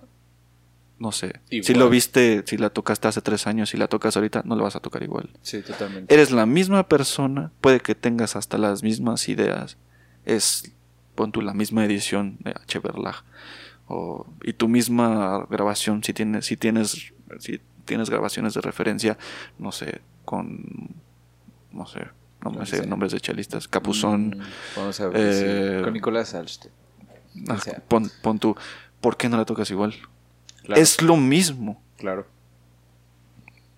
Porque es una, para mí es una idea que va cambiando como el individuo cambia y como el público cambia. De hecho, eso, eso es justo lo que a mí me contradice entre estos dos libros. Porque en este libro de la retórica menciona, bueno, que em, hace una cita a Platón, de que para Platón el mundo de las ideas lo era como que todo. Porque las ideas era la verdadera esencia de lo que realmente querías poner. Sí, sí, sí. sí. Pero nosotros, o sea, como por ejemplo, pues esta, este, este envase, ¿no? O sea, no sé, Ajá. no sé, eh, Sí, sí, sí, no, nadie nos está patrocinando. Exactamente, desgraciadamente. Ajá, ajá. desgraciadamente. Pero yo no sé si el vato o la morra que haya inventado este, bot- esta, este envase, si realmente se lo imaginó así. O si así salió, ¿sabes? A través de la mímesis. Entonces, yo, yo estoy muy de acuerdo en, esa, en ese aspecto de que entonces, la idea, eh, lo que no es tangible, es lo que vendría siendo la obra de arte. Sí, Pero- no, es, no es porque sea solamente la música, ¿no? Porque Sí. una película, pues aquí tienes el DVD, ¿no? La pintura, pues ahí está colgada, no la ves, güey. Sí. O, o la danza, pues es, es algo que ahí está sucediendo, ¿no? Es más bien. El, para mí, la obra de arte es algo que está aquí. Bueno, para quien me ve la cámara. Es algo que está aquí Sí, y es algo que está aquí. claro. Y también está el que lo hizo, ¿no? claro. El que lo compuso, ¿no? Es un. No es una actividad social. Es más bien un, un juego para mí de percepción. eh, tanto del intérprete como del público. A pesar de que. Pues, ahorita no haya público. en orquestas. Por lo menos en este país. Sí. no- pero pues no es algo que nos sorprenda. Sí. Pero además de eso creo que interviene más el aspecto del público, que también el aspecto del público pues es una cosa, es todo un tema también. Yo recientemente descubrí una entrevista que le hacen a Glenn Good Ok. con todas sus excentricidades. La- creo que lo subí en una historia de Instagram. Dice, yo detesto las audiencias, yo detesto Ah, el sí. público. Wow. Pero, ¿y por qué, por qué lo decía? lo decía no tanto como como una como individuo por individuo Sí, claro. porque sabe que todos los que atienden a un concierto es porque le tienen amor o afecto o cierta afinidad a la, a la obra que van a escuchar o al intérprete que van a escuchar sino como una masa Hmm. Ok. Aparte, él se dedicó mucho a la grabación, ¿no? Ya en- muchísimo ya final. Lo- dio muy pocos conciertos y las pocas apariciones que tiene fuera de un estudio son en estudios de televisión Sí, sí, sí, sí, sí. Es que, fíjate, o sea, igual en ese libro eh, me- menciona que, que que prácticamente todo el arte es pura retórica. ¿Por qué? Porque si nosotros sin la idea no vende, por así decirlo, Sí. la llenamos de retórica, la llenamos de, ah, es que tienes que ver que... Ah, ya te entendí. ¿Sabes? Sí, sí. Tienes, que, justificar y explicar. Sí, todo. Es de, el compositor era posiblemente homosexual, eh, tal vez estaba enamorado de su sobrino, estaba en una época donde no había filtro en las llaves de agua, entonces la tomó. Estoy hablando de Tchaikovsky, ¿no? Sí, sí, sí, sí. sí. que la sexta sinfonía, pues sí, es una gran obra, a mí me gusta muchísimo. Pero ya cuando, pues le metes todo el verbo y dicen verbo mata carita pues, pues, pues sí, se convierte, terminas en teoría metiéndote, que es la parte de la retórica, de convencer al otro, de decirle, mira, esto es una obra de arte, y el otro tal vez te la compra, o puede decirte, eh, pues, creo que también hay distintas maneras de que una obra te guste, ¿no? Sí, sí, tiene que ser en momentos también muy... Sí, por ejemplo, a lo mejor igual voy a ofender a que alguien me choca, me choca Frida Kahlo, la detesto. No sé si tú la... A mí no me gusta su, su obra. Es una obra muy monótona. Y aparte siento que se volvió muy mainstream. Sí. Bueno, pero dejando de estos adjetivos de lado, eh, fui con una persona eh, al museo de Frida Kahlo y veías la obra. A mí no me decían nada. Y al, no sé, no recuerdo como era creo que esta persona me dijo, no, pero es que ella lo pintó porque eh, tuvo un accidente. Sí, pero pues a mí no me hace sentir nada. Sí, y es que es que Beethoven estaba quedando sordo y mira cuánto, pues sí, pero si a mí no me dicen nada. Llámame insensible, que es muy difícil también que la música de Beethoven no te toque una fibra, ¿no? A lo mejor hay alguien ¿no? Muy respetable. Y también es muy respetable alguien que le guste Frida Kahlo como no le gusta. Pero eso es lo que te digo. Tal vez el, el, extremo de Glenn Good fue decir detesto la audiencia. Pero siempre hubo alguien que lo escuchara. Sí, y aparte, bueno, cuando terminaba seguramente aplaudían, ¿no? ¿De grabar? No, de, de, tocar. De los, conciertos que tenía. Sí, sí, sí, sí. sí. Pues él, él de los muchos de los muchos conciertos, que estoy siendo sarcástico obviamente, fue en el, en el Conservatorio de Moscú. Tocó el, las versiones Goldberg. Pues sí, su hit. sí, su mero, mero mole. Y pues la sala estaba... A empezar estaba medio llena porque pues estamos en medio de la Unión Soviética ¿Quién se cree este güey, no? Para venir a tocar. No sé, estoy diciendo, así diciendo un comentario muy poco bobo. Sí. Pero estaba media sala llena y conforme iba tocando, fueron al intermedio. Eh, creo que hubo un intermedio, no sé, no sé cómo fue. Que personas que estaban en la audiencia le hablaban a familiares, ven, ven, tienes que escuchar esto, tienes que escuchar esto. Y se terminó llenando los dos pisos del conservatorio, ¿no? O sea, por eso te... No es que haga énfasis en el público, simplemente que a veces eh, se nos olvida a nosotros. La música, la pintura, el cine, tiene que ser visto, tiene que ser escuchado. Para que la obra de arte exista, tal vez no. Sí, claro. Porque tú también lo estás escuchando, ¿no? Sí y puede que tú mismo escuches tu grabación y pues, sea un ejercicio de, de, más bien de alimentación del ego ya. Pero está, está, muy pasado o está, está, o está muy chafa esto. Como, como Paganini no sé. exacto. Pero hay, tiene que haber alguien que lo tiene que escuchar. Tiene que haber alguien. No para que exista tal vez. Ese es, en ese dilema me encuentro en este momento. No, pero sí, porque de hecho, bueno, ahorita este podcast ya tiene una idea que estoy compartiendo, que es, no es mía, pero pertenece a alguien que se llama, creo que Jesús Herrera, y la tomé de un tríptico de Jalapa, de la orquesta de Jalapa. Y la, la, la idea que yo comparto es el modo de la música debe ser entendida como el modo de relación entre seres humanos por medio del sonido. Pero justo antes de eso menciona que qué sentido tiene hablar de música si no hay música que te haga hablar de ella, ¿sabes? O sea, a huevo tiene que existir el efecto sonoro que le llamamos música para poder decir, ah, mira, esta es una obra de arte, ah, mira, o bueno, para darle este valor que mencionas, ¿no? Sí, De, sí. A huevo tiene que ser escuchado o ser vista, Sí. en el caso de las películas o, del- o de las pinturas, para hablar de ellos. Lo que sí, pues es que la academia te da muchas herramientas para, para expresar esa obra de arte de una manera más clara. Ok. No sé cómo tú lo veas. O Yo sea- lo veo así. No es. Necesitas un cierto conocimiento tú como intérprete, obviamente. Solo estoy Ah, haciendo como puntualizando algo realmente obvio. No, para eso necesitas un fundamento. Sí. Que tal vez no es tan obvio. Sí, Porque no, uno puede tildar, ah, es que estoy improvisando y esta improvisación es una obra de arte, pero no la entiendes. Pero esto es una obra de arte, ¿no? Sí, como, como en- en- allá en Guanajuato le tiramos bien, tiramos caca a los bueno, no tiramos, pero bueno, sí, sí tiramos caca. Dilo, dilo, dilo. es que hay- haz de cuenta que en Guanajuato, pues la universidad es la, la Universidad de Guanajuato, pero son como distintos campus distribuidos en la ciudad, los Ujú.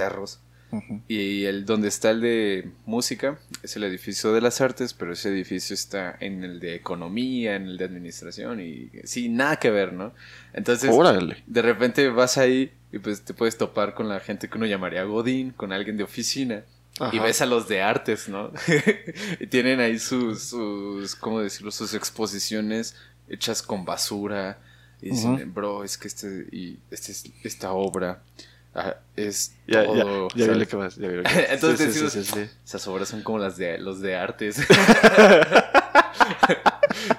Eso suena como los güeyes de arte. Sí, eso suena como algo muy, muy pretencioso, ¿no? Sí, pero también fíjate, ¿tú qué opinas de eso? De no podemos hablar, en teoría, como de revolución en el arte, ¿no? O sea, en, En este momento. digamos como en el momento personal y presente. Por ejemplo, Stravinsky. Stravinsky decían, ah, es que él es un compositor revolucionario. Ajá. Y él se decía, güey, yo no soy revolucionario, yo solo estoy haciendo mi música, ¿sabes? Yo solo estoy componiendo y ya. Entonces, am, digamos que como propuestas nuevas, cuando alguien quiere proponer algo nuevo, cuando alguien quiere pon- poner técnicas extendidas, lo que quieras, Sí. ¿qué tan válido tú ves eso? Como innovar en el lenguaje como tal. Sí. Pues. O sea, por ejemplo, el, el caso de hace ratito que te dije de Fácil 6, Ajá. que tapa la cuerda y, y tiene y toca, se escucha muy bien, ¿sabes? O sea, para mí se escucha muy chido, pero no sé si para todos los pianistas académicos esas, eso sea bien visto. Ah, no, claro. O sea, bueno, no es que sea bien visto o mal visto, simplemente pues es algo que el compositor requiere, ¿no? Ok. Bu- Bueno, no sé cómo lo... En mi caso yo lo veo así, pues... Si el compositor te dice que para tocar esta obra tienes que estar descalzo, pues la tocas, ¿no? O sea, no sé si eso intervenga o no en el mensaje que él quiere dar. Obviamente, ¿no? Entiendo. Pero... Yo soy un poquito muy conservador en el lenguaje. No sé. La música contemporánea sí tiene mucho fundamento, tiene, ah, es que mira, aquí está rescatando el tema de, no sé, de Bach, de la cantata tal, y le está metiendo un poquito de Mendelssohn y le está poniendo aquí unas ondas medias Cage y le está poniendo como un soundtrack de película. Está chido, ¿no? La teoría pues suena poca madre, ¿no? Pero, otra vez, si a mí eso no me dicen nada, aún siendo músico y me dices, no, es que es por esto y es por esto y es por esto y es por esto. ¿Por qué Mozart te dice tanto con tan poquito? ¿Por qué Debussy te dice tanto con tan poquito? No, Shostakovich. Claro. ¿Por qué? No, no es porque... Y, o sea, te estoy dando ejemplos, ¿quieres ejemplos más radicales? No tan hombres blanco a- a- alemanes. Te vas a, no sé, Rameau, eh, o te quieres venir más para acá, Ravel. Eh, ¿Por qué eso? ¿Por qué esa música ya te dice algo? ¿Cuánto tiempo tiene la música co- contemporánea tal cual como estilo? ¿Y por qué sigue siendo algo que no te mueve algo aquí? Verga, la neta no lo sé. O sea, porque podríamos, muchas veces encasillamos igual a la contemporánea. Sí, sí, sí, como del siglo XX para acá. Pero para mí la contemporánea es la de ahorita, ¿no? Entonces, No, por ejemplo, Ibarra es contemporáneo. Sí, Federico. ¿no? No sé. Otro compositor actual. No, Mm, bueno, Ritter. Acaba, acaba de fallecer. Armando Luna. Ah, no, Armando Luna. Ya falleció hace mucho tiempo. Mario La Vista. Eh, ¿Armando ¿Sigue sigue vivo? ¿Sigue vivo? ¿O ya murió? No sé. Pues. Ya lo maté aquí vivo. Saludos, sí está bien. sí, está, está vivo. Eh, Mario La Vista, ¿no? Eh, el maestro de. del maestro de Lord Dewey, no recuerdo cómo se llama. Cepida Morales. También no mexicano. Pianista. No sé.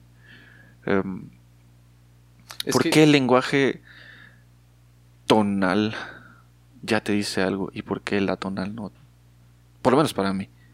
Mm, claro, muy buena pregunta. ¿Y cuánto tiempo tiene ya?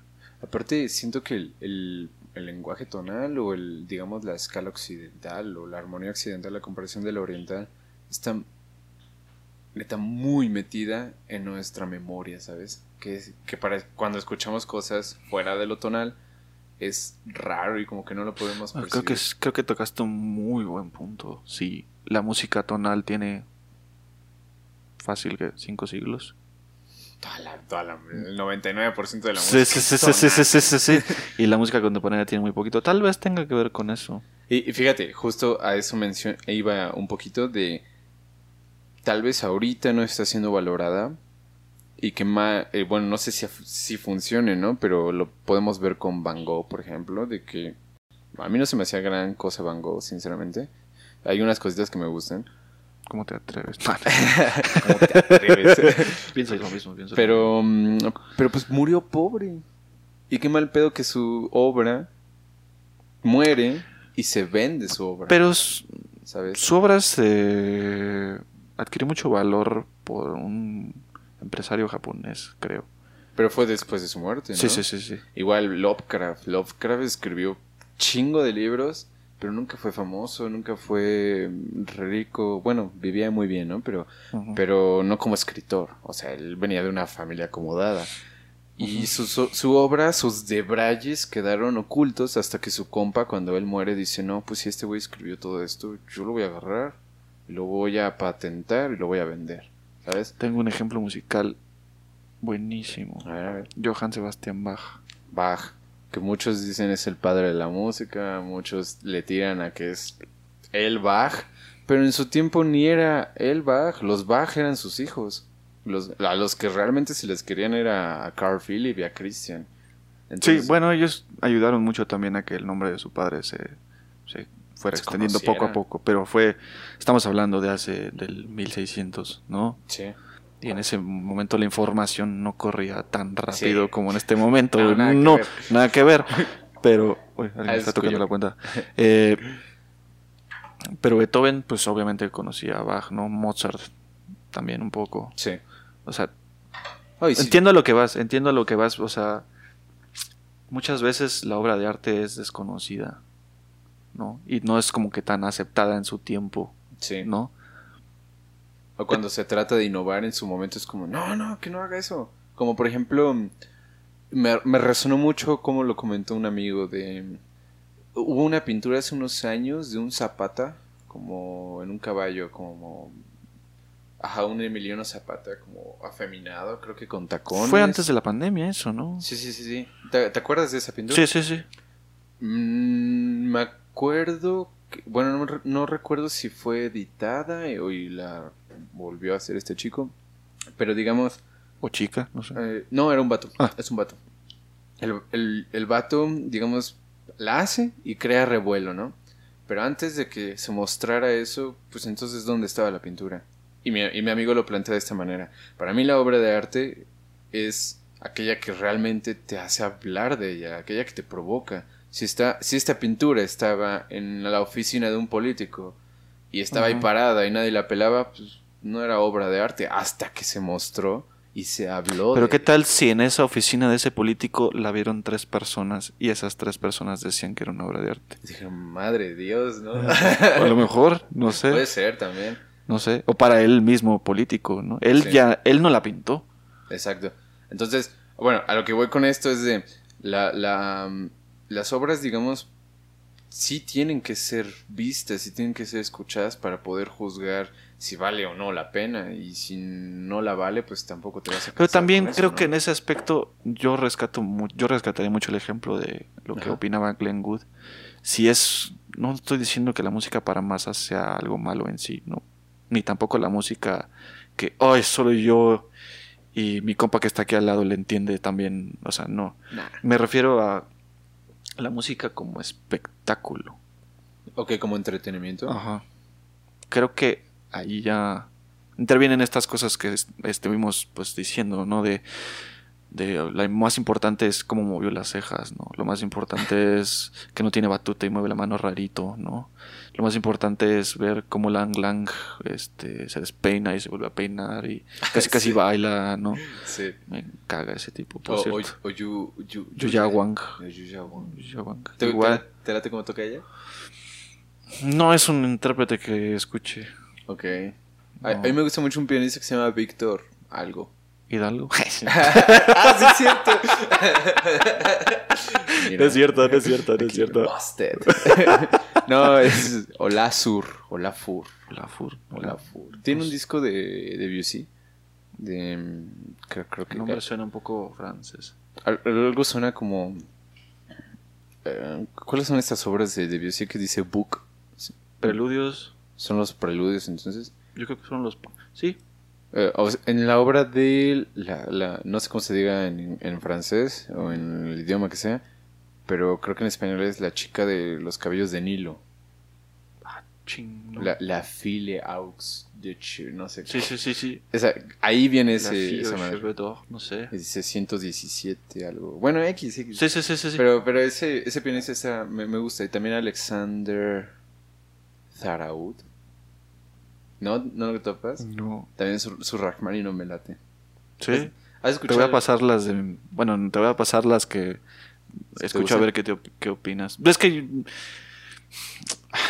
Alguien me- escuchando este podcast me va a decir, ah, ese güey se cree alemán o qué pedo. Pero yo conozco, yo soy mucho de la vieja escuela. Yo lo escucho puro, bueno, no puro, ¿no? Pero lo que tengo en mi Spotify, cuando no es Frank Zappa ni King Crimson, Ah, es, sí, claro. es eh, Glenn Gould, un poquito, muy poquito. Solamente Bach. De ahí fuera, la verdad, no lo soporto. A mí personalmente. Sí. Tal vez en unos años cambie mi percepción y diga que eso es una obra de arte ¿Quién sabe? no sé, Andras Schiff, eh, Alfred Brendel es un pianista y erudito muy sumamente minucioso. Eh, es me parece, sigue vivo, acaba de cumplir 92 años. A la madre. Sí. Em, ¿Quién más? Horowitz, la verdad, no me gusta. El otro era Arthur Rubinstein. Arthur Rubinstein. Él tocaba piano también. Sí. ¿no? Tenía un hermano que era compositor, que era Anton. Anton, ¿verdad? Era el otro. Sí, siempre los confundo. Casi como Ayrton, pero en fin. parecido. No, pero Arthur tampoco me gusta tanto. Su concurso, ese sí es como que si ganas el Rubinstein, es muy, muy, muy importante. Sebas, tu compa. A ver, te- te- tenemos una. Ahí volvimos después de un pequeño corte. Hola otra vez a todos. Y ahorita estamos platicando de. Bueno, antes del corte platicábamos de, An- de Anton y de Arthur. Arthur. Que ahorita que mencioné ese nombre, me acordé ahorita que hice una parada a depositar un archivo. me da una risa. ¿Tú qué opinas de los concursos? Verga. Es que nunca he estado en uno. He estado en pura audición. Eh, y bueno, y en poquitas, ¿no? Pero. Pero eso también es un concurso. Sí, o sea, es como relativo. Bueno, análogo, porque pues, al final. ¿Estás bien, güey? Sí, me atraganté con el chocolatito. ¿Quieres agüita o algo? Estoy bien, estoy bien, no te preocupes. Me voy a alejar del micrófono. Ah, relax. Pero, ¿qué estabas diciendo? El- es que haz de cuenta que. Bueno, te digo, yo no he estado en concursos. No tengo esa experiencia. Pero. Si de por sí la, la música académica es muy competitiva. O sea, mucha- entras a la escuela y es de ver quién toca mejor, quién toca más rápido, Sí. quién tiene la obra sí o sí, quién la tiene mejor. Si de por sí ese ambiente escolar ya es así, Ahora no me imagino poniéndole premios, ¿no? O sea, de, pues vamos a concursar, vamos a ver quién toca mejor. Y aparte se juzga no solo al alumno, se juzga de quién viene, ¿sabes? De la cátedra del maestro. Es como, va la madre. Entonces... Se intervienen muchas cosas. Sí, es, eh, yo he escuchado de personas que han ido que es irte a quemar, ¿sabes? O sea, que si vas a ir a hacer un concurso es porque vas súper afianzado y pues vas a ir a, a quemar, ¿no? Ahora, no sé si sea así en todos los concursos, porque me he encontrado con comentarios de personas profesionales, y me refiero de talla mundial, que han, se han quejado, por ejemplo, del, del Tchaikovsky. Y mencionan es que es muy elitista. Ahí Solo lo han ganado, creo, rusos. Por ejemplo, bueno, en el piano, no en sé. el piano. En el cello, el último que ganó fue un muchacho de Estados Unidos con descendencia asiática que se llama Slatomir Funk. Pero ese muchacho, creo que tiene mi edad, 24, 25, 26 años. Y creo que ha estado en muchos concursos. Entonces es una persona que se ha dedicado su vida a estar concursando y concursando. El segundo lugar creo que lo ganó un colombiano que se llama Santiago Cañón Valencia. Que en el anterior Tchaikovsky ese, él quedó en el catorceavo lugar. ¿Sabes? Y, y toca muy bien, toca muy chido. Y entonces, como cuando quedó en catorceavo, para mí fue como, ¿por qué? O sea, si, ¿tú ves los concursos? En el caso de los chelistas, y dependiendo de qué chelista, los veo. Si no, me dan igual. Pues es que ya sé qué están tocando y los puedo ver en otros videos que ya sé que tocan, ¿no? Y por ejemplo, Santiago, mm, un poquito antes del concurso que te digo que quedó como en catorceavo lugar, yo ya yo lo estaba conociendo en videos y fue, ah, pues me gusta cómo toca.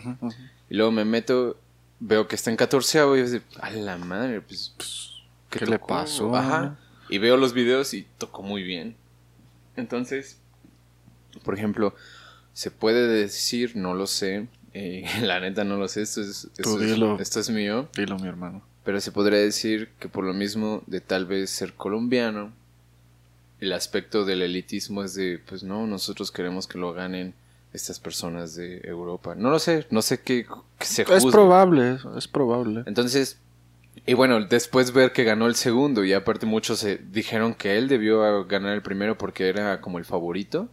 Eh, bueno, ya ahí ya entran otros aspectos, pero Slatomir sí toca muy bien. O sea, Slatomir toca... Mm, mi maestra me dijo, yo quiero que mis alumnos toquen así. ¿Qué es tu maestra, por cierto? Elzbieta. Ah, ok. Eh, sí, sí, sí, y, y, la entiendo por qué lo menciona, porque ya cuando ves a ese chico toca súper relajado, la, no hace movimientos innecesarios, todo suena súper limpio, suena orgánico, el sonido suena, ah, pues como, pues, pues, pues limpio, ¿sabes? limpio, suena bien. Entonces, no sé qué se juzgue en los concursos, pero mm, siento que muchas veces es, otras personas me dicen es ir al matadero, ¿no? Por ejemplo, ayer vino Jacqueline de Arpa y me dijo, es que es el matadero. a mí me mandó mi profe a un concurso y fue de, no, yo no quiero. Pero mm, ni idea. Ya cuando, si un día llego a concursar, porque ahorita, bueno, yo quería concursar para el de Monterrey, pero mi edad ya no me lo permitió. Y aparte tampoco me, preparé. Entonces como que ahorita mi idea es, si me meto a un concurso aquí en México, tal vez sería el Carlos Preto que seguramente faltan dos, tres años, no lo sé. Eh, ¿Tú has estado en concursos, güey? Un, par. ¿Y te par. La verdad, creo que es el. Igual es mi muy humilde opinión. Es el. Es lo que más le hace daño a la música actualmente. En mi muy humilde opinión. Pueden tocar muy bien, fantástico. Pero ¿por qué? ¿Por qué considerar a alguien por arriba de otro? Sí, ¿no? No sé tú cómo lo veas. Yo. No, y aparte lo que dijiste. Tal vez mi perspectiva es porque no he ganado ninguno. Eh, solamente la audición para tocar con los güey. Ok. Eh, que no, no, no. La música pasa a segundo plano. Sí, todo se vuelve competencia. Y no... pero a pesar de eso, pues, personas, no todos, que han ganado concursos así en talla mundial, eh, hay unos que son, pues, no, no, no, tienen una carrera, otros más o menos, eh, mi maestro, por cierto, incluido, y otros que sí son así, el Daniel Trifonov, ¿no? Así que todo el mundo lo conoce. Sí, sí, sí. eh, creo que es un arma también de doble filo. Depende. Hablando de concursos así ya muy, muy, muy chonchos internacionales, el Tchaikovsky en tu, en tu caso, el Chopin en mi caso, o el Chopin es más grande que el Tchaikovsky Sí, el Chopin yo creo que es, es el, el concurso. Ok, Después de ese, creo que siguen el Rubinstein sí. y el Leeds. Liszt. No, Leeds es una ciudad de Inglaterra. Leeds. Se escribe L-E-E-D-S. Ok. Se pronuncia Leeds. Es en- así se llama la ciudad y es. Lo han ganado, pues, así pianistas que no solamente ganan, sino que luego tienen una carrera o son mentes así brillantes. Eh, el Arthur Rubinstein, pues igual. Creo que Trifonov, antes de que ganara el segundo en el Chopin, ganó el segundo en Rubinstein. Y eso ya es Sí, pues ya es algo supuestamente pesado, ¿no? Sí, a mí, a mí eso, no sé, no sé qué se sentirá tener clase con, con, no sé, en tu caso, chelistas como de ese tipo. En, en mi caso, lo- fue justo lo que pasó en este semestre y todo fue todavía más, que le añadió todavía más leña al fuego de lo difícil que fue. Claro. Pero sí.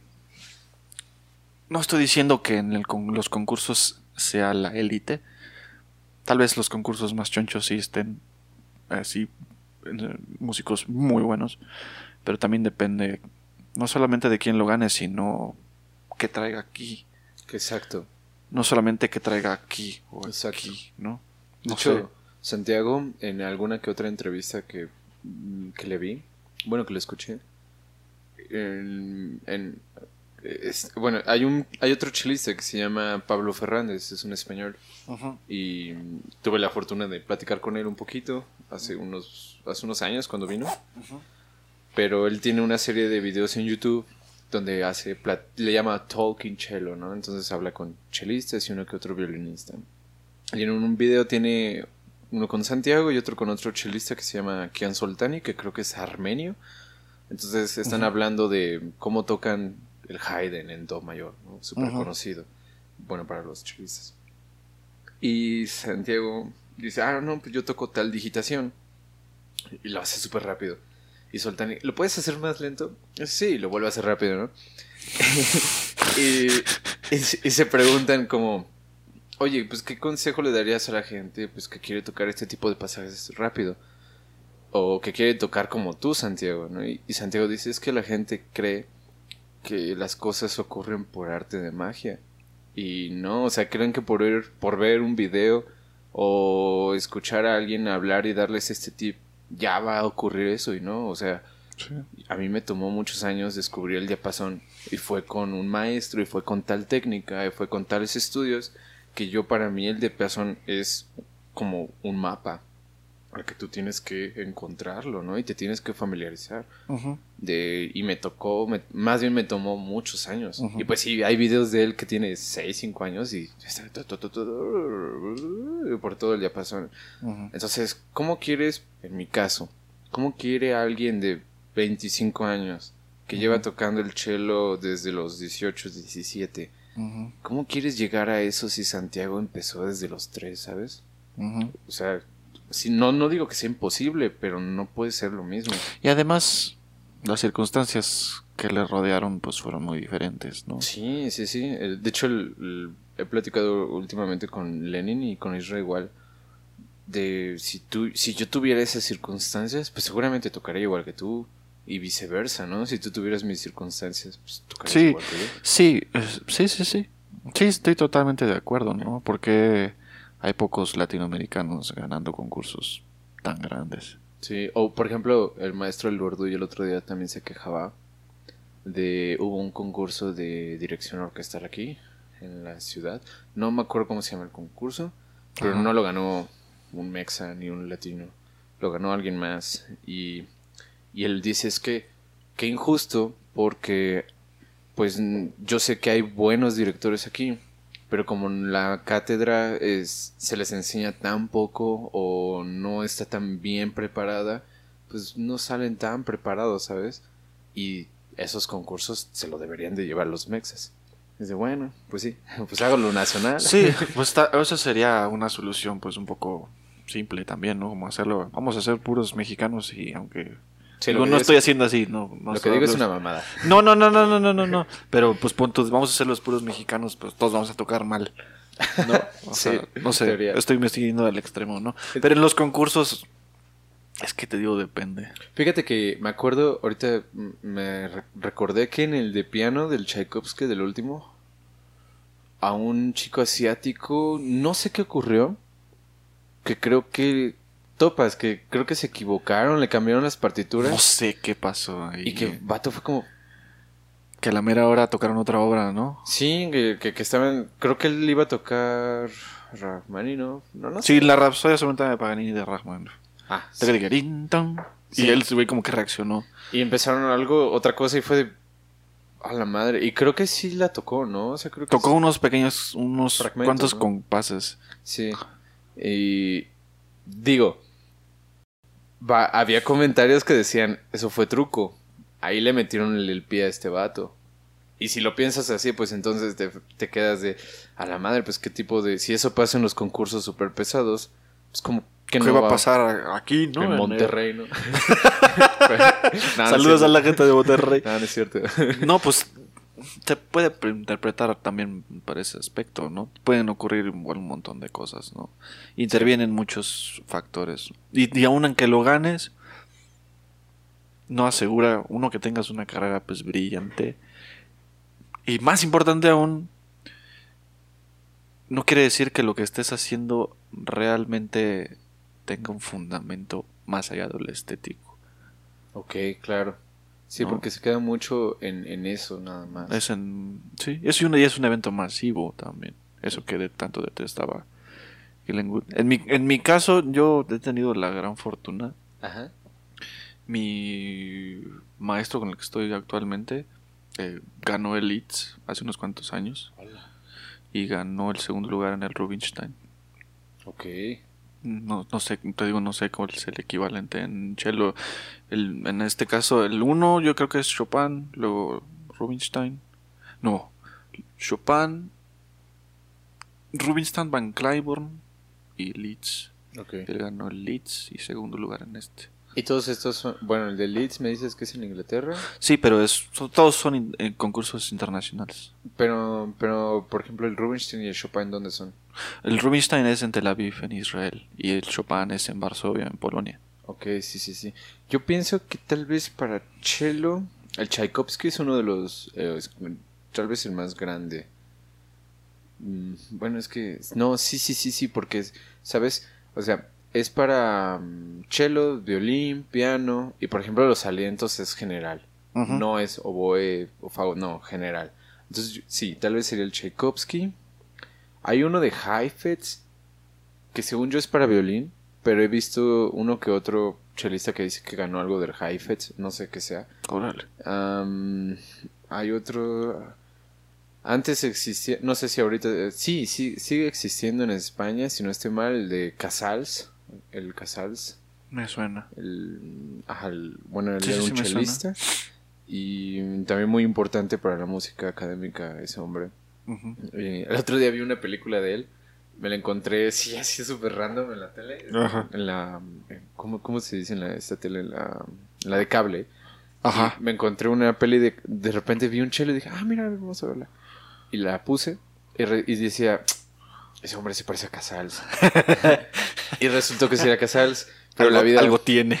sí, Ajá. pero fíjate, um, que- y va un poquito de la mano de lo que decíamos hace rato, de cómo enaltecemos a las figuras, ¿no? De ah, Casals, pues fue un hombre que tocó, creo que vivió 10 96 años, creo, y creo que siguió tocando hasta los 94. Y el vato, hubo un momento donde él era de Cataluña, y pues los pedos de Cataluña y España Sí. siempre han existido, y creo que cuando existió el, esto de la dictadura de Franco, mm, pues él se exilió. Dijo, yo no regreso hasta que él muera. Entonces, ya no estaba tocando, ya no estaba tocando en- para el público, solo daba clases. Y un día un violinista se acerca y le dice, oye, güey, pues hay que tocar. Hay que, tengo un pianista, hay que tocar un trío. Y dice, sí, sí, lo que digas. Y dice, pues, no, neta. Le dice, no, es que yo ya no toco, ¿sabes? Dice, bueno, va. ¿Y qué pasa si te traigo aquí el festival? Dice, bueno, va. Si es así, sí. Ajá. Y el vato, pues lo da, Casals lo da por su loco, ¿no? Sí, sí, sí, no, cámara, sí. Sí, sí, no, le dice a su esposa, no va a traer nada. y Ajá. pues eh, corre la noticia, ah, resulta que sí, sí traen el festival porque mucha gente quería tocar con, Con Casals Casals, obviamente. y ver a Casals tocar. Tanto que entonces, pues Casals dice, bueno, pues vamos a tocar. Y en la- ya el día del concierto, según la película, no lo sé, pero según la película, el día del concierto no puede tocar, ¿sabes? Se queda, se congela. No sé, no sé qué le ocurre, pero se queda como de... Y todos esperando a que toque y le... No, pues... ¿Saben qué? No. Y se baja y todos así, maestro, ¿qué tiene? No, la neta no sé, pero no puedo tocar. Y ya como que le entra la rosa de Guadalupe, no sé. le, le entra un airecito Ajá. y dice, "A ver, vamos a tocar. Y ya toca una cancioncita que la ONU después utilizó como himno de la paz. Entonces, ah, bueno, a lo que voy con todo esto Sí, sí, sí. es que muchas veces enaltecemos a, a las, a los compositores, a los intérpretes, y cuando llega a veces la mera, mera, mera hora, resulta que, que no, y te puedes dar cuenta que son humanos también, ¿no? O sea, que Sí. no dejan de ser personas. Y, Sí, todos pues tienen sus problemas, ¿no? También. Sí. Sí, sí, sí, sí. y sí. pueden ocurrir muchas cosas. Sí, sí, yo también lo, lo, lo, lo viví ahora sí que de primera mano. Y pues nadie es perfecto, ¿no? No estoy diciendo que el maestro es... No me sale ningún adjetivo, así como tú puedes ver. Es increíblemente bueno. Y lo que tú le traigas, él ya lo tocó. Y estamos hablando, digo, no, no sé cuánto, cuánta literatura haya para el repertorio de cello, pero en el piano, pues, Sí, claro. Son, pues, igual es muy rica, ¿no? Afortunadamente tenemos ese privilegio, como diría el buen András Schiff. Eh, Sí, no, lo que tú, lo que tú toques, él ya lo tocó y se lo sabe de memoria y ya lo grabó y ya. wow. No, no- tienes escapatoria. y yo cometí el grave error de llevarle el Schumann, que es como su mero mole, el concierto Ok. para piano y orquesta de Sí. Schumann. Me cambió así todo, todo, todo, todo, todo, todo. Pero no, te, no, te, no me lo cambió así de una manera como tú puedes ver que, que yo haya sufrido algún trauma o que Ya. me, haya, me haya cuestionado mi existencia. Afortunadamente no fue así. El maestro, la lógica, la dinámica fue muy diferente. Aquí en Laolín tenía dos clases por semana con Camelia. Y aprendía muchísimo. Y decía, no, es que este ritmo pues es muy pesado. Pero pues eh, ahí, ahí la llevo, ahí la llevo. Llegas a primera clase, un lunes por la mañana. Ah, ok, mucho gusto, Víctor. Qué bueno que, que vienes aquí. Me da gusto que estés aquí. eh, va a ser un gusto tenerte. Eh, ¿Quieres tocar algo? Sí. Eh, ¿Qué traes? No, pues el estudio tal de Rachmaninoff. Ok, tócalo. La partitura, no. Así, la dejó ahí. Ya después sí le empezó a ver. Conforme lo iba tocando porque le iba haciendo anotaciones. Ya, así como, un momento. "Oh, Esto suena muy mal. Tengo que decir por qué. Y empezó a hacer eso. Ajá. Local, pues. En fin, eso no es el más importante. Me dio la clase de una hora así. Casi, casi. Frase por frase. Todo, todo, todo, todo. No, esto es así, esto es así, ya, ta, ta, ta, ta. Ok. Este, ¿a qué hora quieres que te vea mañana? Y yo, no, pues, ah, ¿te queda bien al mediodía? Sí, ok, nos vemos mañana. Llego mañana. Al día siguiente, pum, mi clase. Ok, muy bien, hay que trabajar esto. ¿A qué hora te queda mañana? Así, clase cuatro veces a la semana. Órale. Así, y con un, una cantidad de información brutal. Así, brutal. Y pues en, en- en licenciatura, como me pasó a mí, tú tienes un espacio de una semana Sí, claro. para puedes- trabajar. Aquí desde unas cuantas horas. Órale, ¿y cómo fue procesar toda esa información? fue muy difícil. Sigue siendo muy difícil. Porque ese es el ritmo del maestro. El, su ritmo es un... Ahorita está de jurado en el Arthur Rubinstein. Ok. Ahorita está en, en Israel. Pero antes tuvo un concierto en Polonia tocando no, dirigió, porque también es director. Luego fue a, recuerdo perfecto que fue a otra universidad en donde él fue, estuvo de profesor mucho tiempo, que fue en Illinois, donde estudió mi maestra, muy, muy, querida maestra Camelia Abuela. Saludos. Que se lo saluda. eh, llegó, ah, sí, ¿qué, dirigió en, Polonia, maestro? Pues dirigí un, no me acuerdo así específicamente, me acuerdo, dirigí el concierto para piano número uno de Shostakovich. Lo dirigió, no lo tocó, lo dirigió. Es el que está en Fa mayor, ¿no? No, no, ese es el 2. Es el 2, ¿verdad? Creo que ese está en Do menor. Ah, okay, Creo que sí. Y llega a Illinois. Ok. Y ya veo, vi las historias, creo que no subió, él subió a la Universidad de Illinois. Una obertura que me parece que de Tchaikovsky. Lo dirigió. Eh, una sinfonía de Sibelius la dirigió. Y el plato principal, la Rapsodia Cementerio de Paganini y de Rachmaninoff tocando y dirigiendo. Así. A la madre. Y te quedas, ¿cómo así eso, no? De una semana para otra. Dos programas de concierto con orquesta, como si nada. Y luego llegó a, a Florida a darnos clase no sale tan a menudo y cuando está, que es casi la mayoría del tiempo, te da clase cuatro veces a la semana. y, y, a la siguiente semana de que llegó, este, les invito a mi concierto, va a ser el 14 de noviembre, me acuerdo perfecto. ¿Y qué va a tocar, maestro? Bueno, pues vamos a aventar primero una sonata para violín de Beethoven, luego la sonata para cello de Chopin, intermedio y un trío de Mendelssohn. A la madre. Así. ¿Es que no duerme o qué? No sé, no sé cómo, no sé qué haga. Afortunadamente en, su cátedra solo estamos dos. Y pues toda la atención está así sobre nosotros. Pero pues imagínate, ¿no? Es que, fíjate, y el otro día lo platicaba con, con Koyok de, mm, de, cómo, cómo, es muy diferente el tipo de mentalidad de alguien que sí se quiere dedicar a ser completamente solista. Y top.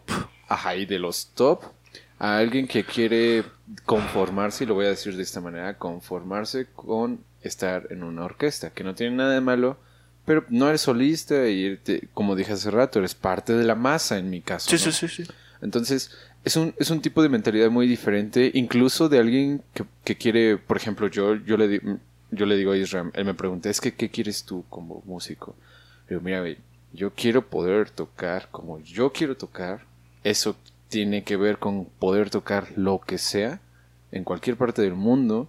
Tal vez me pueda llevar una semana, tal vez unos cinco días de estudio, lo que sea, pero poderlo tocar, tocar afinado y si es otro tipo de género, otro tipo de música, también poder tocar eso, ¿no? Entonces es otro tipo de mentalidad y, y, ¿y qué necesitas para, poder hacer eso? Verga, pues si necesito afinación, pues necesito estudiar afinación ocho horas, ¿no? o bueno, las horas que sean. Entonces. Y una metodología también. Sí. O sea, es un plan de estudios muy diferente. Y él, por ejemplo, me dice es que yo quiero ser solista, yo quiero esa mental, yo quiero tener esa vida, ¿no? Y lo veo cómo estudia y se a las seis está tocando la primera, a las seis de la mañana. Él es alumno de Dobosievich, ¿no? Ajá, de Erika, sí, sí, sí. Y me dice, yo estoy tocando, bueno, no me dice eso, yo lo veo, yo, yo lo escucho. De repente dan las, por ejemplo, el Lenin streamea y se duerme muy en la madrugada, ¿no? Y el otro día me dice, güey, me dieron las seis, escuché la nota de Israel y dije, no puede ser que ya es no puede ser, ya son las seis. Sí.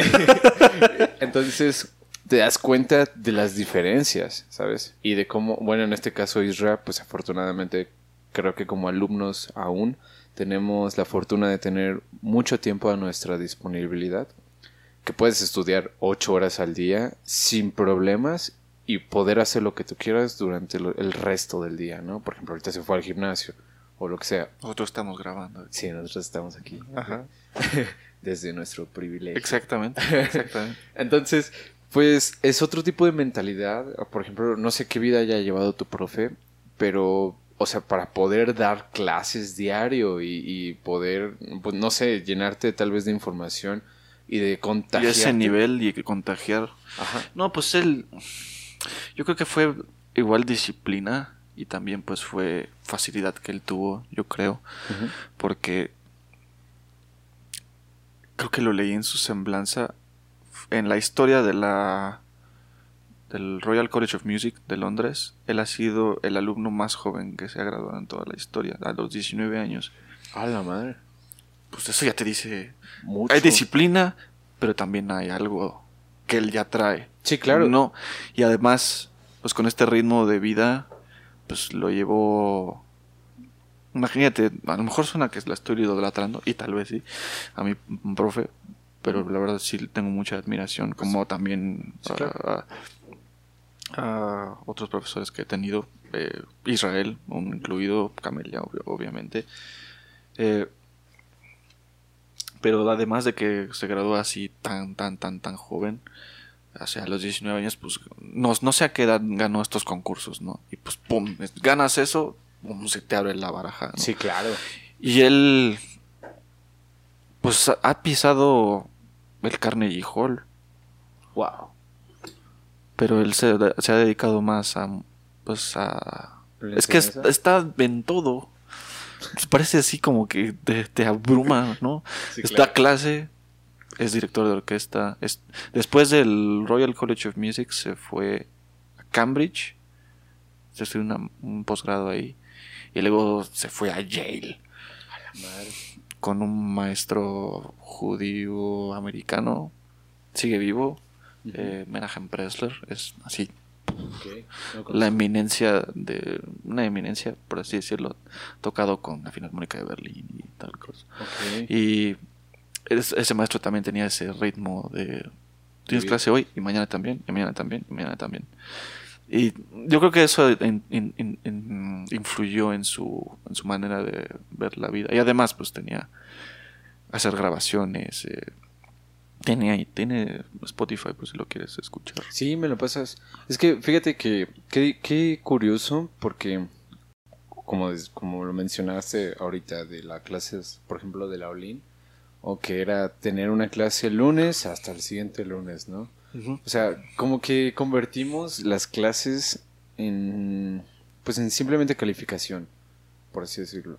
Cuando realmente aprender un instrumento te toma pues, todo- todos los días, ¿no? O sí a- sí sí a veces, muchas veces, cuando no lo tocas un día, hasta estás así como todo ansioso. sí sí sí Entonces, es, es, este podcast se debió haber llamado Lo que callamos los músicos. Pero sí, a lo que me refiero es que es otro tipo de mentalidad que te puede ayudar o no, dependiendo de cómo lo tomes y de cómo lo proceses. Te puede ayudar a llegar a ciertos lugares que realmente quieres. Luego me encuentro con comentarios de personas que pues se quejan, de, por así decirlo, de cómo tocan. Y también yo lo he llegado de a cómo decir. tocan ellos mismos. Sí, Ajá. sí, sí. Yo también me lo he dicho a mí mismo como, verga, Ayrton, es que no estás tocando chido. Y luego te pones a analizar o pones eh, a observar el ritmo de vida que llevas o que llevan. Y dices, bueno, pues también estudias una hora a la semana. O sea, no digo que toques mal, pero tu proceso de una hora a la semana va a ser muy a largo plazo, ¿sabes? Y la vida se va así. Entonces, Sí, si, sí, tú sí. realmente, si tú realmente quieres algo ah, de aquí a un año, bueno, pues estudia todos los días de aquí a un año. Sí, y, y- y tienes, requiere mucha disciplina. Sí, no es algo fácil. No, no, no, para nada es fácil. Hay, hay cosas que te pueden ayudar, ahí, pero pues la disciplina interviene muchísimo. De hecho, en esta película que te digo de Casals, el alumno que sale ahí, eh, hay una escena bien cagada.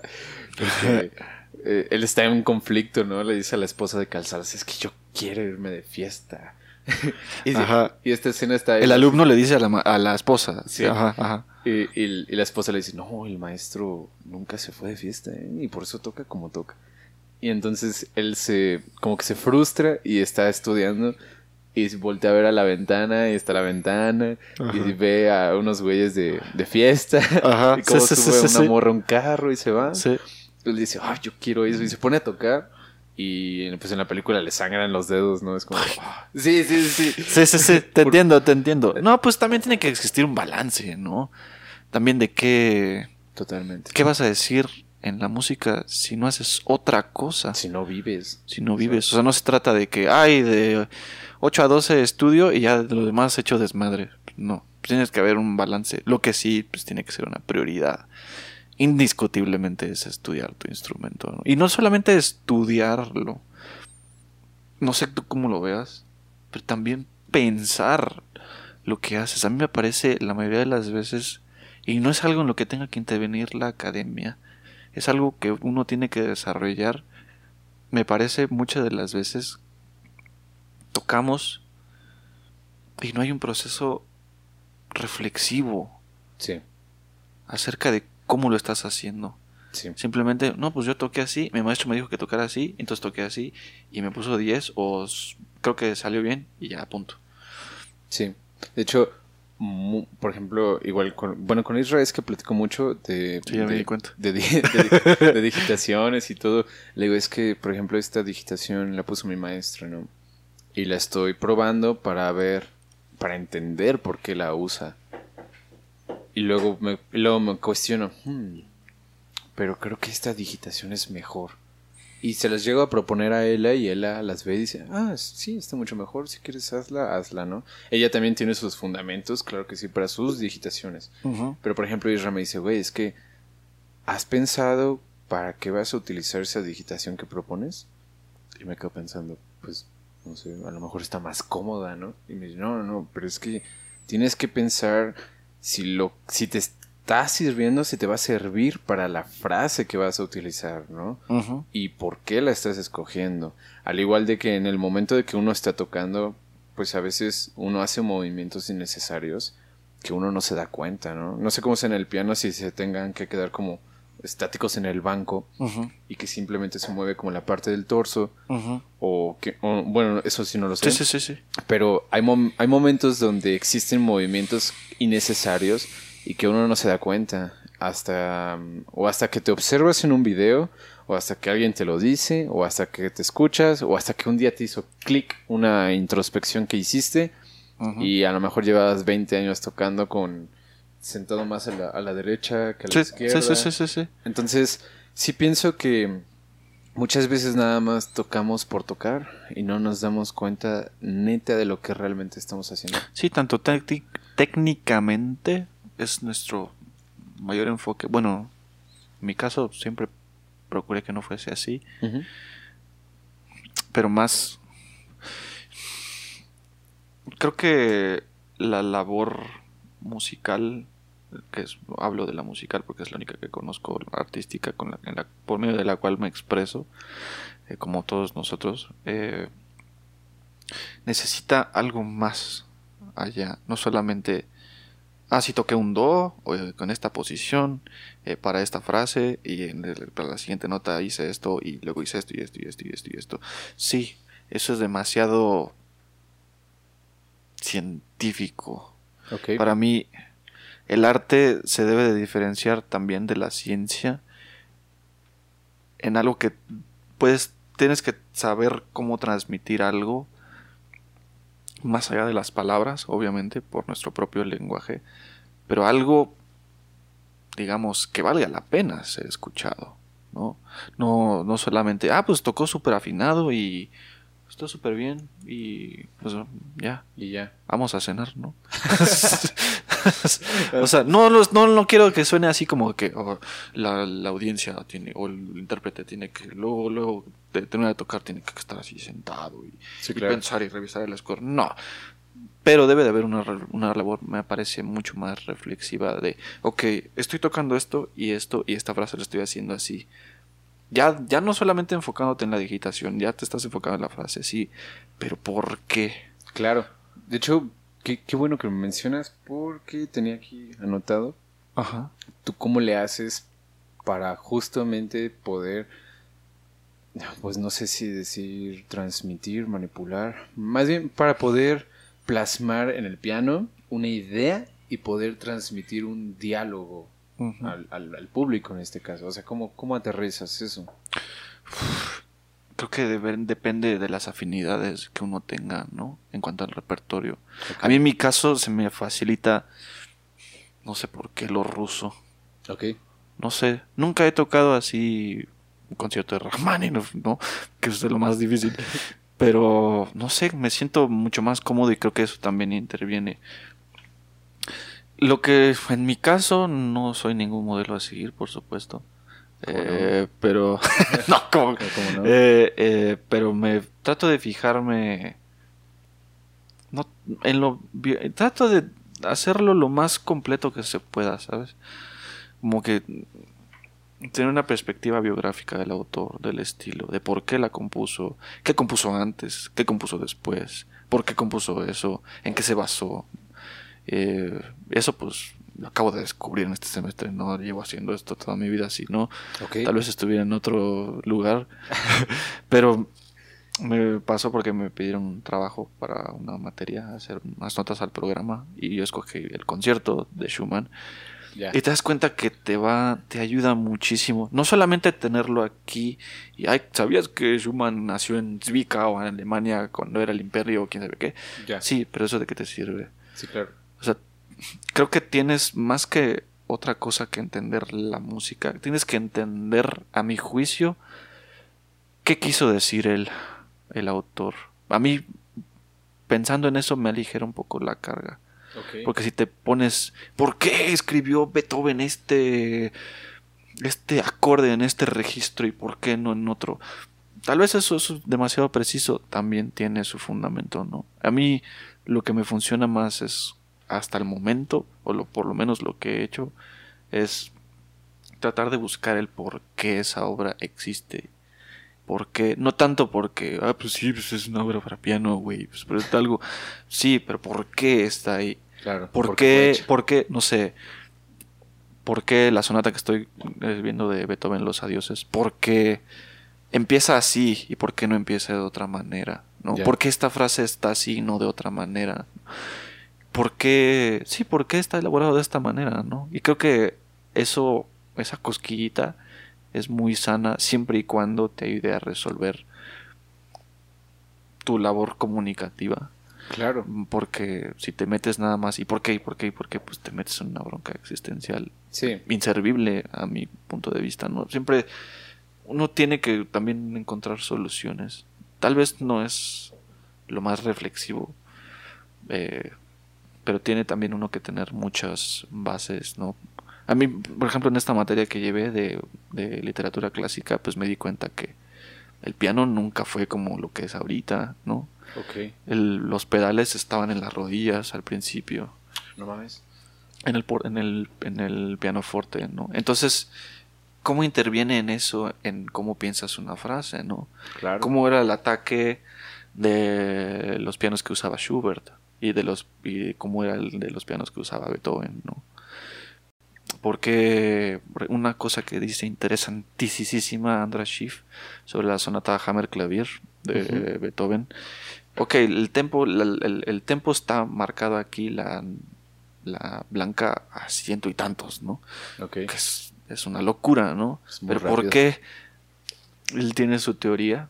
Dice, ok, si observamos y si analizamos la partitura y esta indicación de tempo a partir de la vida de Beethoven, te das cuenta te das cuenta cómo lo puedes interpretar. Y él lo dice, Beethoven nunca pudo escuchar a alguien tocar su música fuera de él. Sí.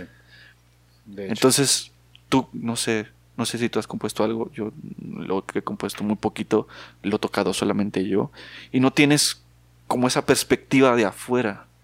Sí. Eso, nada más te estoy poniendo un ejemplo así chiquititito de una sonata del de la, de la marca del metrónomo, ¿no? Imagínate cómo eso lo puedes trasladar a cada cosa de la obra, ¿no? Es una labor tal, vez demasiado... Eh, que te tomará demasiado tiempo, pero creo que por lo menos es sano basarse en ese tipo de aspectos para no solamente hallar soluciones en el tema de lo práctico, pero en el tema de lo interpretativo.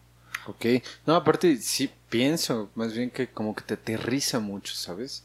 Sí. Porque eh, eso te lo pregunto porque para mí eso es muy complicado, por ejemplo, con las percusiones. Y quitando a un lado los teclados, la marimba, el xilófono y el clock, si lo rebajamos, si lo rebajamos a lo que es, es alguien pegándole con unos palos a una membrana, ¿no? Y ahí pareces loco.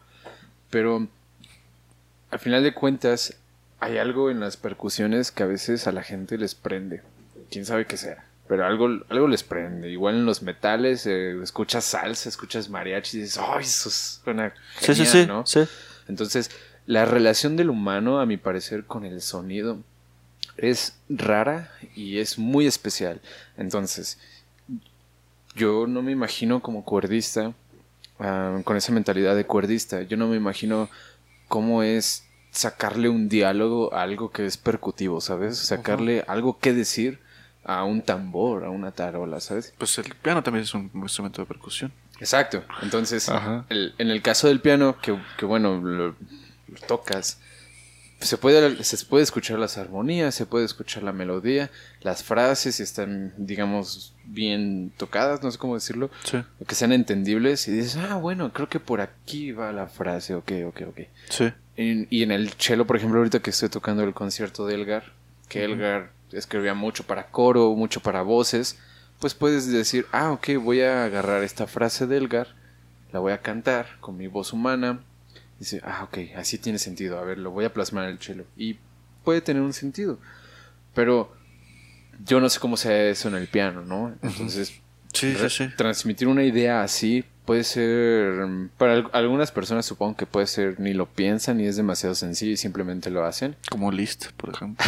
como List. Sí, sí, sí. O tienen que aterrizarlo como nosotros.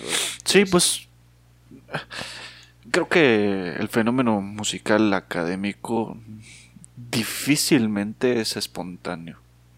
Ok. Si no tienes cierta información detrás, si no sabes qué es el estilo, sí. ¿no? creo que de ahí se explican ya muchas cosas. No tanto, te digo, como para eh, hacer una interpretación históricamente informada. No porque no esté mal, eso simplemente no es mi campo. Ni, No sé si sea el tuyo, creo que tampoco. Pero creo que simplemente es una manera de empezar. Y empezar a curiosear. Generalmente, ¿no? O sea, no sé. Si te gusta Pink Floyd y llegas al The Wall y te mama ese disco, pues vas a investigar, ¿no? ¿Por qué, vivió Roger Waters? ¿Qué, ¿Por qué dijo esto? ¿Por qué dijo el otro? ¿Por qué esto y esto y esto y esto? Creo que lo mismo se puede aplicar. Sí, y creo que es mucho más, como tú dices, nos aterriza.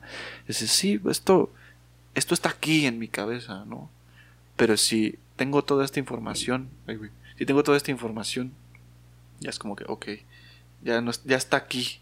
Ahora falta pasarlo aquí, ¿no? O aquí. Claro. Creo que eso también ayuda. ¿no? Y no, no, no solamente saber eh, por saber datos, sino interpretarlos también, ¿no? Como lo que te decía, ¿no? De, porque Schubert suena así, y pues porque su piano sonaba así, no sonaba como Beethoven. Él no estaba sordo. Claro. Él no estaba sordo y me tocó, eh, bueno, no me tocó, yo escogí esa sonata para comparar grabaciones, la, la sonata 16 en sol mayor, bellísima. ¿De Beethoven? No, de Schubert. Ok. Rara vez tiene un forte. Estamos, estamos hablando de un contemporáneo de Beethoven. Sí. Es la misma época, es la misma ciudad, el mismo instrumento, o sea, bueno, son pianistas, los dos, ¿no? ¿Por qué cambia? Bueno, porque Schubert tenía una personalidad muy, muy diferente a la de Beethoven. Tenía otras cuestiones existenciales. Siempre estuvo enfermo, pero no de... de, de, de, ajá. ¿Él, tuvo, ¿Él fue el que tuvo esquizofrenia? No, ¿verdad? No, creo que él, él murió intoxicado. Ay, no recuerdo por qué, pero era una sustancia que luego se, se interpretó de, ok, si murió intoxicado por esto, esta sustancia es el, era en ese entonces el, el tratamiento más común para la sífilis. Oh, a ver, no sabía. Sí, sí, sí, sí. ¿Quién sabe cómo, cómo lo pescó? sí, sí, sí, sí. Era, era tremendo ese sugar. Con razón quedó inconcluso. pues todo eso creo que como tú puedes ver, no es como que, oye, ¿sabías que Schubert tuvo, murió de sífilis? Sí, no, claro. pues eso de qué te sirve. Si no lo interpretas, si no lo llevas al texto, ¿no? Sí. Y a mí, sobre todo, la música que tiene, no sé, es algo que estoy aprendiendo recientemente. Empecé a escuchar el Winterreise de Schubert. si lo conoces. Es un ciclo, de los últimos ciclos de líder que compuso para cantante y piano es una obra así. Okay. No es donde Si te quieres, si quieres, si te quieres deprimir, ponte esa. Ok, no es donde está el. La, si, la, re, tu, tu, ri, ro, ro, No creo- no sé. No, No sé sé. si lo estoy cantando bien. No, no sé, es- no, no, no me suena. No, creo Sí, que no. es. Bueno, X. Ajá. Me suena esa melodía, pero no sé si está en el Es Winter que esa cosa es una serenata, creo, porque se llama serenade. Yo creo que sí. Sí, quién sabe. Pero bueno, X. Sí, pero creo que es, si lo llevamos a ese terreno, creo que por ahí se puede hacer una muy buena tarea interpretativa. Porque. Otra vez, no existe lo absoluto en música ni en arte. Para mí, no, no vas a llegar nunca. Así la tocó Schubert. Nah. Justo después de componerla, al día siguiente, cuando terminó de tomarse el café que era su bebida favorita, no. No, eso, no, eso tiene sentido. No, eso apenas se va a poder hacer mm, a partir de estos tiempos, a 100 años, 200 años. Y eso, quién sabe, porque la internet miente mucho. Bueno, no sé, no sé, no, no conozco ese dato, pero O sea, a lo que me refiero de que mm, se va a poder hacer es de... O sea, no, no sabemos eso que acabas de poner de ejemplo porque no está grabado, porque no está... Seguramente no hay nada escrito que haya descri- describido ese momento, ¿no? Hasta la época del Internet, que es la memoria infinita, yo pienso que hasta ahorita se va a poder hacer ese tipo de cosas. Lo demás es intuición, es in- pues hace intuición, pero también ¿o creencia? no, pues las ediciones te ayudan mucho. Bueno, sí también. Pero te digamos, acercan mucho a lo que el autor escribió. ¿Y tú cómo le harías? O sea, ahorita mencionabas de que te tratas de poner como en esos pies, ¿no? Del compositor, del creador, para poder aterrizar estas ideas. Pero ¿y si tal vez no existía algo que quisiera decir el, el músico? Bueno, el compositor. ¿Por qué lo hubiera compuesto entonces? ¿Qué tal y quería comer? Pues también hubo, hay ejemplos de eso en en Beethoven. Hay Sí. obras que no tienen, eh, tal vez, no sé, hay obras que tienen no tanto un trasfondo tan... Es que según yo a Beethoven, por ejemplo, le cagaba dar clases. Creo que no le latía. No le latía, pero el, el, el, estu- el estudiante, el pupilo que más estuvo cerca de él, pues fue Carl Czerny. Y fue gracias a Carl Czerny que muchas de las ediciones contienen anotaciones y digitaciones de Beethoven. ¿Era el mecenas? No, ¿verdad? No, era un, un pupilo, era un estudiante de él. Ok. Él y un amigo suyo, Anton, Anton Schindler, un biógrafo. Pero en, en Beethoven eso es lo malo. O si Anton Schindler dice blanco, Carl Czerny dice negro. Ya, ya, ya. Hay muchas cosas que no coinciden. Que ambos son sus historiadores, ¿no? sí, sus sí, sí, sí, y eran muy cercanos, pero Ok. hay cosas que... Eso, bueno, eso lo, lo, lo aprendí afortunadamente en esta clase de literatura. Ajá. Y te daban, me, me, me recomendado la, la doctora eh, otra serie de libros y eh, son fuentes no, que, no, que no le echan tanto de su cosecha, simplemente se fijan como en cartas, en hechos así tal Mm. cuales, ¿no? Y eso creo que igual ayuda mucho. Órale. Sí, la, la neta sí.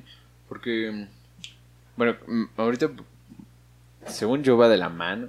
Ajá. Porque pues, este podcast es hablando de música y pues, sol- solo hablamos de música, ¿no? Sí, sí, sí. Ah, pero no, no, eh, te quería preguntar, ¿has escuchado esta grabación de, del concierto 2 de Rachmaninoff por Rachmaninoff? Creo que la llegué a escuchar hace mucho, pero no recuerdo. Fíjate que a mí no, a mí no me gusta, ¿sabes? Ajá. A mí no me late y, Ajá. y- pero, pero existe también. ¿Pero por qué no te gusta? Pues, ¿Recuerdas? No, no me gusta. Eh, eh, Es, que pienso que porque la primera versión, no, no es cierto. Una de las versiones que más me gusta, eh, como la que te dije de Alexandre Zaraut, si no estoy mal, ujú. Pues me gusta cómo lo toca. Entonces, mm, ¿Te gusta cómo lo toca él, ese concierto? Ajá. Ajá. Y, y luego tener esa referencia, que es lo malo de las grabaciones, tener esa referencia y ahora ir con el autor eh, y que no me y que haya algo por lo por la primera grabación diga es que aquí no hizo tal cosa, ¿sabes? Sí. Como que, y bueno, también es más producción porque la de Rachmaninoff suena que es vinilo, ahí, ahí, ahí está el hiss todo Sí, el tiempo. sí, sí, sí. Y además, lo, lo- una de las cosas que tenía Rachmaninoff en su contra era que tenía un pánico escénico. ¿En serio? Sí. Órale. Y, y, eh, ese concierto lo compuso después de un periodo muy depresivo de su vida, que tuvo ir a terapias y por mucho tiempo dejó de componer. Órale. Sí, y a lo mejor, y a lo mejor, pues por eso tiene que ver que, que su música, o sea, su interpretación haya sido de otra manera, ¿no? Que Puede ser. Tal Es vez. Perdón, y es que lo malo, bueno, más bien como en mi conflicto es, en Pie- y el otro lo escuché de un guitarrista que, que muy pronto va a estar también en el podcast, pero él decía, es que nosotros no estamos tocando música de Piazzolla, él es de Argentina, Eh, no, no tocamos música de Piazzolla porque pues, Piazzolla estaba vivo cuando él tocó su música y no hay nadie mejor que pueda tocar su música más que Piazzolla. Y como que para mí fue de, pues sí es cierto. Porque muchas veces hacemos arreglos de los, de los tangos que tenía Piazzolla, que eran en su bandoleón. Los hacemos en cuerda y decimos, ay, estamos tocando Piazzolla y Sí, sí, sí, sí, sí, lo que sea, ¿no? Pero no, no sé si decir que esté mal o algo así, pero me entra en conflicto de, pues si lo estaba haciendo ese vato muy bien y pues es su música, pues, ¿qué tengo yo? que Pues hacer? supongo que de- opinarás lo mismo entonces de la versión de Elgar, del, del concierto de Elgar de Jacqueline Dupré. Pero fíjate qué curioso porque no, no fue la primera mm, versión grabada. Eh, Elgar compuso esto hace 100 años, en 1919, Ay, güey. y sí. Te lo sabes, ¿eh? Sí, es que tengo ya Está bien. No, de eso se trata, de eso se trata. Y la morra se llama Beatriz Harrison, se llamaba, que grabó con ella Elgar, Elgar a la batuta. Grabaron, hicieron dos grabaciones, pero no fueron tan famosas. Y de hecho, el, el estreno de ese concierto no, no tuvo éxito. Y para Elgar fue culero porque fue después de la Primera Guerra Mundial. Pero haz de cuenta que antes de ese concierto em, había estrenado el concierto para violín y una de sus sinfonías. Y esto fue un éxito. Ujú. Entonces llega el concierto para cello y otra sinfonía. Y no fue un éxito porque el que la dirigió no la ensayó, le dio prioridad al otro repertorio. Entonces salió culerísimo, ¿no? Y Elgar lo graba con esta chica, con Beatriz Harrison. Y eh, media- medianamente estuvo bien. Pero 40 años después, con Dupré, eh, se vuelve un éxito esa cosa. Y es un super. con una super versión muy. O sea, ese concierto se hizo famoso gracias a la grabación de Jacqueline Dupré. Sí, sí, sí, sí. Iba como que recuperando un poquito de popularidad con lo de Beatriz. Pero era una, era, me imagino que esa popularidad era muy de nicho. Sí, demasiado. Y Dupré le fue el. ¿Sabes? Pues es que también. Y aparte habían pasado 40 años. de- Y aparte, pues Jacqueline Dupré ya era. Era un fenómeno en ese Sí, sí, entonces. Yo creo que también por eso influyó, ¿no? Yo pienso también que ese concierto le queda muy bien con la actitud que ella tenía, ¿sabes? Porque para nosotros es muy difícil como quitarnos de ese fantasma, de ¿Cómo esa pudo etiqueta. estar casada con Barenboim? ¿Con no? Lo entiendo, no lo entiendo. Es insoportable ese güey. Barenboim. Para mí, pero su versión de Schubert me gusta, pero perdón, te interrumpí. Saludos a. Está viendo esto que no creo. Pero a mí me gustan mucho sus versiones de, de algunas cositas de Mozart y de Beethoven, de Barenboim. ¿A ti no te la tienen? me parece que ¿Qué dijiste que te gustaba de Schubert? De Schubert solamente escuché algunas, la sonata que me tocó eh, escribir acerca de Creo que yo no le he escuchado otra cosa que no sea. ¿De piano? Beethoven, Beethoven y y Mozart. Mozart. Pues es como que su hit, pero a mí lo que más me gusta de él creo que es Schubert. Ya. Así de pianistas que detesto. Barenboim en Schubert, Lang Lang en Haydn. ¿Argerich te gusta? ¿No te gusta? A mí me gusta mucho Argerich. Eh, Sí. Tiene ahí un. toca mucho con Misha Maisky y con este Guidon Kremer. Y Ajá. Tienen ahí el trío 2 de Shostakovich. No mames. En mi, en mi menor, ¿no? En mi menor. Y está, me mama esa versión. Cuando la escuché y que al último suenan los aplausos, de ¿cómo? ¿Esa madre está en vivo? Pues es que, no sé, yo tengo mi gusto muy personal. Igual me imagino que tú con chelistas, que todo el mundo. "Ay", Sí, sí, sí. o sea, hay que hacer una reverencia porque el maestro va a pasar. ¿no? Sí, y sí, para sí. ti es como que. "Eh, sí. Píntale huevos a ese güey. A veces, a veces. A mí con Gargarish me pasa un poquito. No sé, no, no, no. Ok. No sé. No, no, no, su actitud. Creo que es algo personal, yo creo. Puede ser. No sé. Eh, lo- una vez le escuché el Ravel, el Juegos de Agua. No le suena muy bien. Está muy bonita esa obra. Pero fuera de ahí. No, No. no, le encuentro. De, de mis pianistas que no detesto, que sí me gustan, que sí disfruto. Yo. No, yo soy el que más detesto, obviamente. Eh, te digo, Glenn Good, András Schiff, eh, Claudia Rau, obviamente, en Beethoven. Él fue, sobre todo porque él fue alumno de... Él fue alumno de un, de un alumno de Liszt. Y. Liszt fue alumno de Cherny. Sí, claro, o sea, viene todo el linaje. Y Cherny, pues, de Beethoven. Y en Rachmaninoff. Ay, sí, me voy a alimentar el ego un poquito, pero yo creo que me gustan mucho las grabaciones de mi maestro. Ok. Sí. huevo. Y Lugansky. Lugansky. Lugansky es un pianista ruso, igual gana Tchaikovsky. Ok. Como todos los pianistas buenos en es- de ese país. Eh, eh, en Rachmaninoff igual. También me gustan las grabaciones de mi maestro. Tiene ahí todas las sonatas en Spotify. Em, y ya. De pianistas que no me gustan, yo creo que es Horowitz uno de ellos. Que no te gusten. Y que todo el mundo es así como, "Uy, háblale paso a ese güey. Fíjate que de Horowitz he escuchado muy poquito. Qué bueno. Sí. Porque igual siempre escucho muy buenas cosas de. O sea, de, de otras personas que me dicen, no, Horowitz, Horowitz. Sí, Horowitz". sí, sí. Pues tiene. También se, se rodeó de mucha gente, entre ellas Rachmaninoff. Fue, muy, fue muy amigo de Rachmaninoff. Y de... Hay una foto que está él, Rachmaninoff, y en medio de ellos Walt Disney. Así, así casi nada que pinche ver, ¿no? Así, así dices, órale, ¿no? Órale. Richter también me encanta, Bach sobre todo. Es No Richter.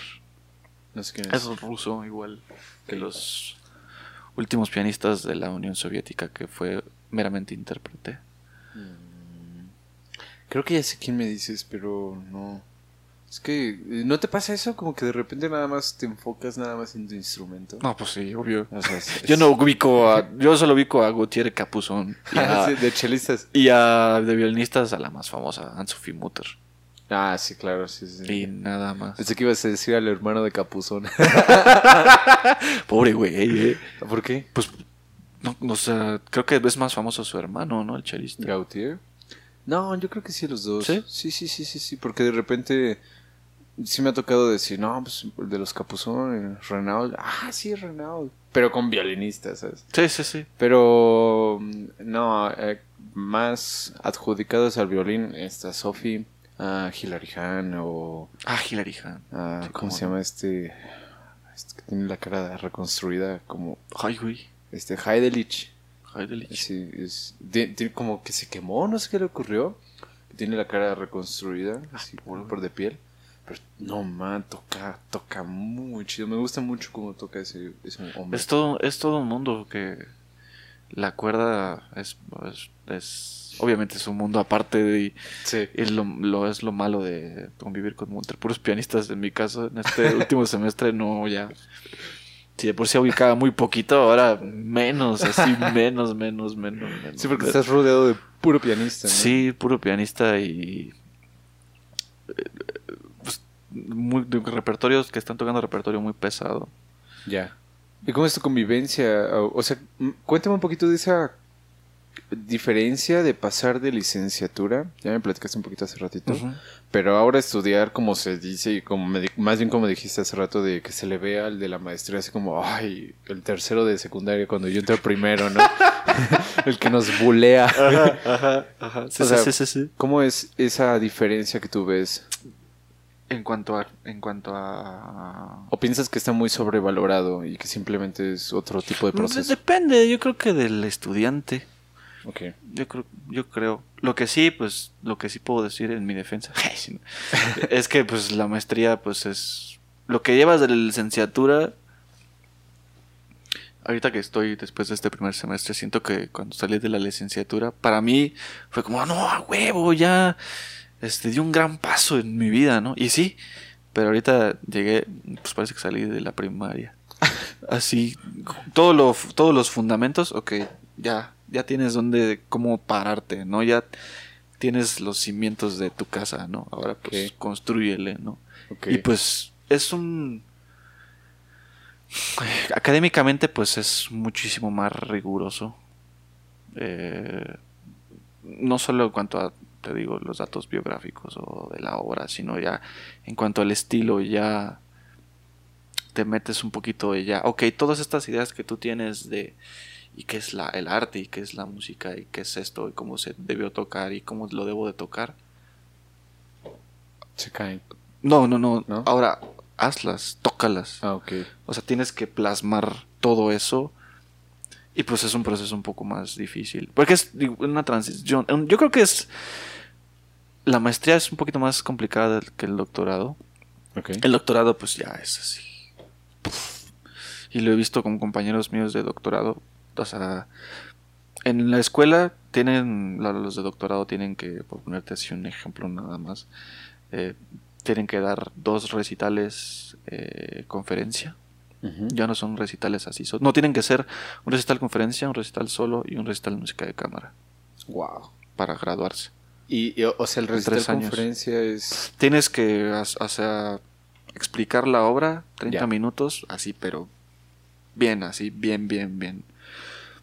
En lo que tú te quieras enfocar 30 minutos y 30 minutos tu repertorio. Y en ese mismo día, o sea, hablas, explicas, ya haces una pausa y tocas, ¿no? Órale. Eh, yo también, o sea, también tengo que hacer eso mismo el próximo semestre, pero lo que tienen estos chicos, yo solamente voy a hacer dos recitales conferencia para graduarme y ellos hacen estos tres, un solo recital, un lecture, una conferencia recital y un música de cámara. Y me tocó quemarle las hojas a un amigo Ajá. en el recital de, de su recital de música de cámara. La primera parte, un trío de Beethoven, el trío fantasma. No sé si lo ubiques. Sí, el 5. En re mayor creo que está. Sí. Ese lo, iba- lo estábamos tocando Israel y yo y Aldo, pero la Aldo. pandemia y... Sí, sí, sí. Un día se podrá, no te preocupes. Yo quiero tocar el segundo... bueno, ese, pero es que el segundo movimiento es... Por eso se le llama fantasma. De hecho, mm, hace rato algo estabas platicando y me acordé de justo ese trío, porque me, le recuerdo haber leído la cita de un director de una orquesta, no me acuerdo de dónde, pero decía es que ese trío se le llama fantasma por el segundo movimiento y yo pienso, el director, yo pienso que es porque a Beethoven le gustaba el teatro. A su papá le gustaba el teatro, pero no quería que su hijo estuviera en el teatro, ¿no? Entonces, nunca fue. A, a- a Beethoven le gustaba Macbeth y el fantasma de Macbeth está presente en esta obra. Entonces, el, el- el tema que, digamos, empieza con el piano como... No, no me acuerdo cómo era. Pero es, Ah, no, ese es el primer movimiento. es que el tema en sí lo tiene el cello. Pero, Ah, pues con razón te gusta. pero, es que el piano, en, el motivo con introductorio para poder llegar a ese tema es como muy pesado, es como, como si fueran pam, pam, pam, Sí, es un, ¿Sabes? es un tempo muy lento. No recuerdo cuál es el tempo, pero es muy lento. Y muchos lo tocan mucho más lento de lo que es, ¿sabes? O sea, lo tocan a 8. ¿Qué creo- es? ¿Nadallo? Creo que es Adagio. Pero la cosa que a mí me da mucho sentido de por qué lo toquen así es porque, pues justo el, el- el- digamos, si está realmente retratando a un muerto o a un fantasma, pues tal vez los pasos de ese fantasma sí son así como pesados, ¿sabes? Entonces, bueno, quién sabe, también eso es Sí, retórica. es una interpretación también Sí. del nombre. No sé, no sé, no, no sé por qué se le llame así. Si Beethoven le puso ese nombre o si fue nombre del editor. No, creo. Mm, buen punto. No me acuerdo si sí se lo puso él, pero ese y el sexto trío son dedicados a su mecenas, al archiduque De hecho, el sexto es bemol mayor, ¿no? Creo. No me acuerdo, pero sí se llama. El sexto se llama el archiduque. Y están dedicados al a la mecenas de ese momento, que no me acuerdo quién era. No recuerdo, pero sí. Eh, bueno, el otro sí, tal cual se llama. Bueno, te digo, no sé, el archiduque. pero, bueno, le estás cambiando las hojas. Y ah, sí, cierto. Eh, estaba tocando ese. Para, digo yo, no, no, no tengo todavía ese nivel para hacer ese programa. Se aventó la primera parte, eso intermedio y luego obviamente una versión a dos pianos del primer concierto de Chopin. Ya. Que es así un repertorio súper difícil. Súper, súper, súper difícil. Ah, aparte, ¿cuánto tiempo más o menos he hecho? ¿Unas 40 minutos? ¿Una hora? El concierto por sí solo 45. Más el trío. Es que tocar eso no, es una condición física que debes. No, es una condición física brutal. Y el, el, lo que yo he notado es que el programa de posgrado, en el, bueno, en el que yo estoy, te va acondicionando ese ritmo. Ok. Porque, pues, imagínate, te digo, mis clases diarias y luego dos ensayos cada dos semanas y luego hacer lecturas y luego también tenía un ensamble a dos pianos y tocamos entre cuatro pianistas, nos íbamos rolando. A la madre. Y tocamos, a mí me tocó eh, un adagio y fuga de Mozart en do menor para dos pianos.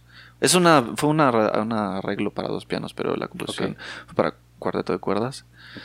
Eh, un tango de Piazzolla.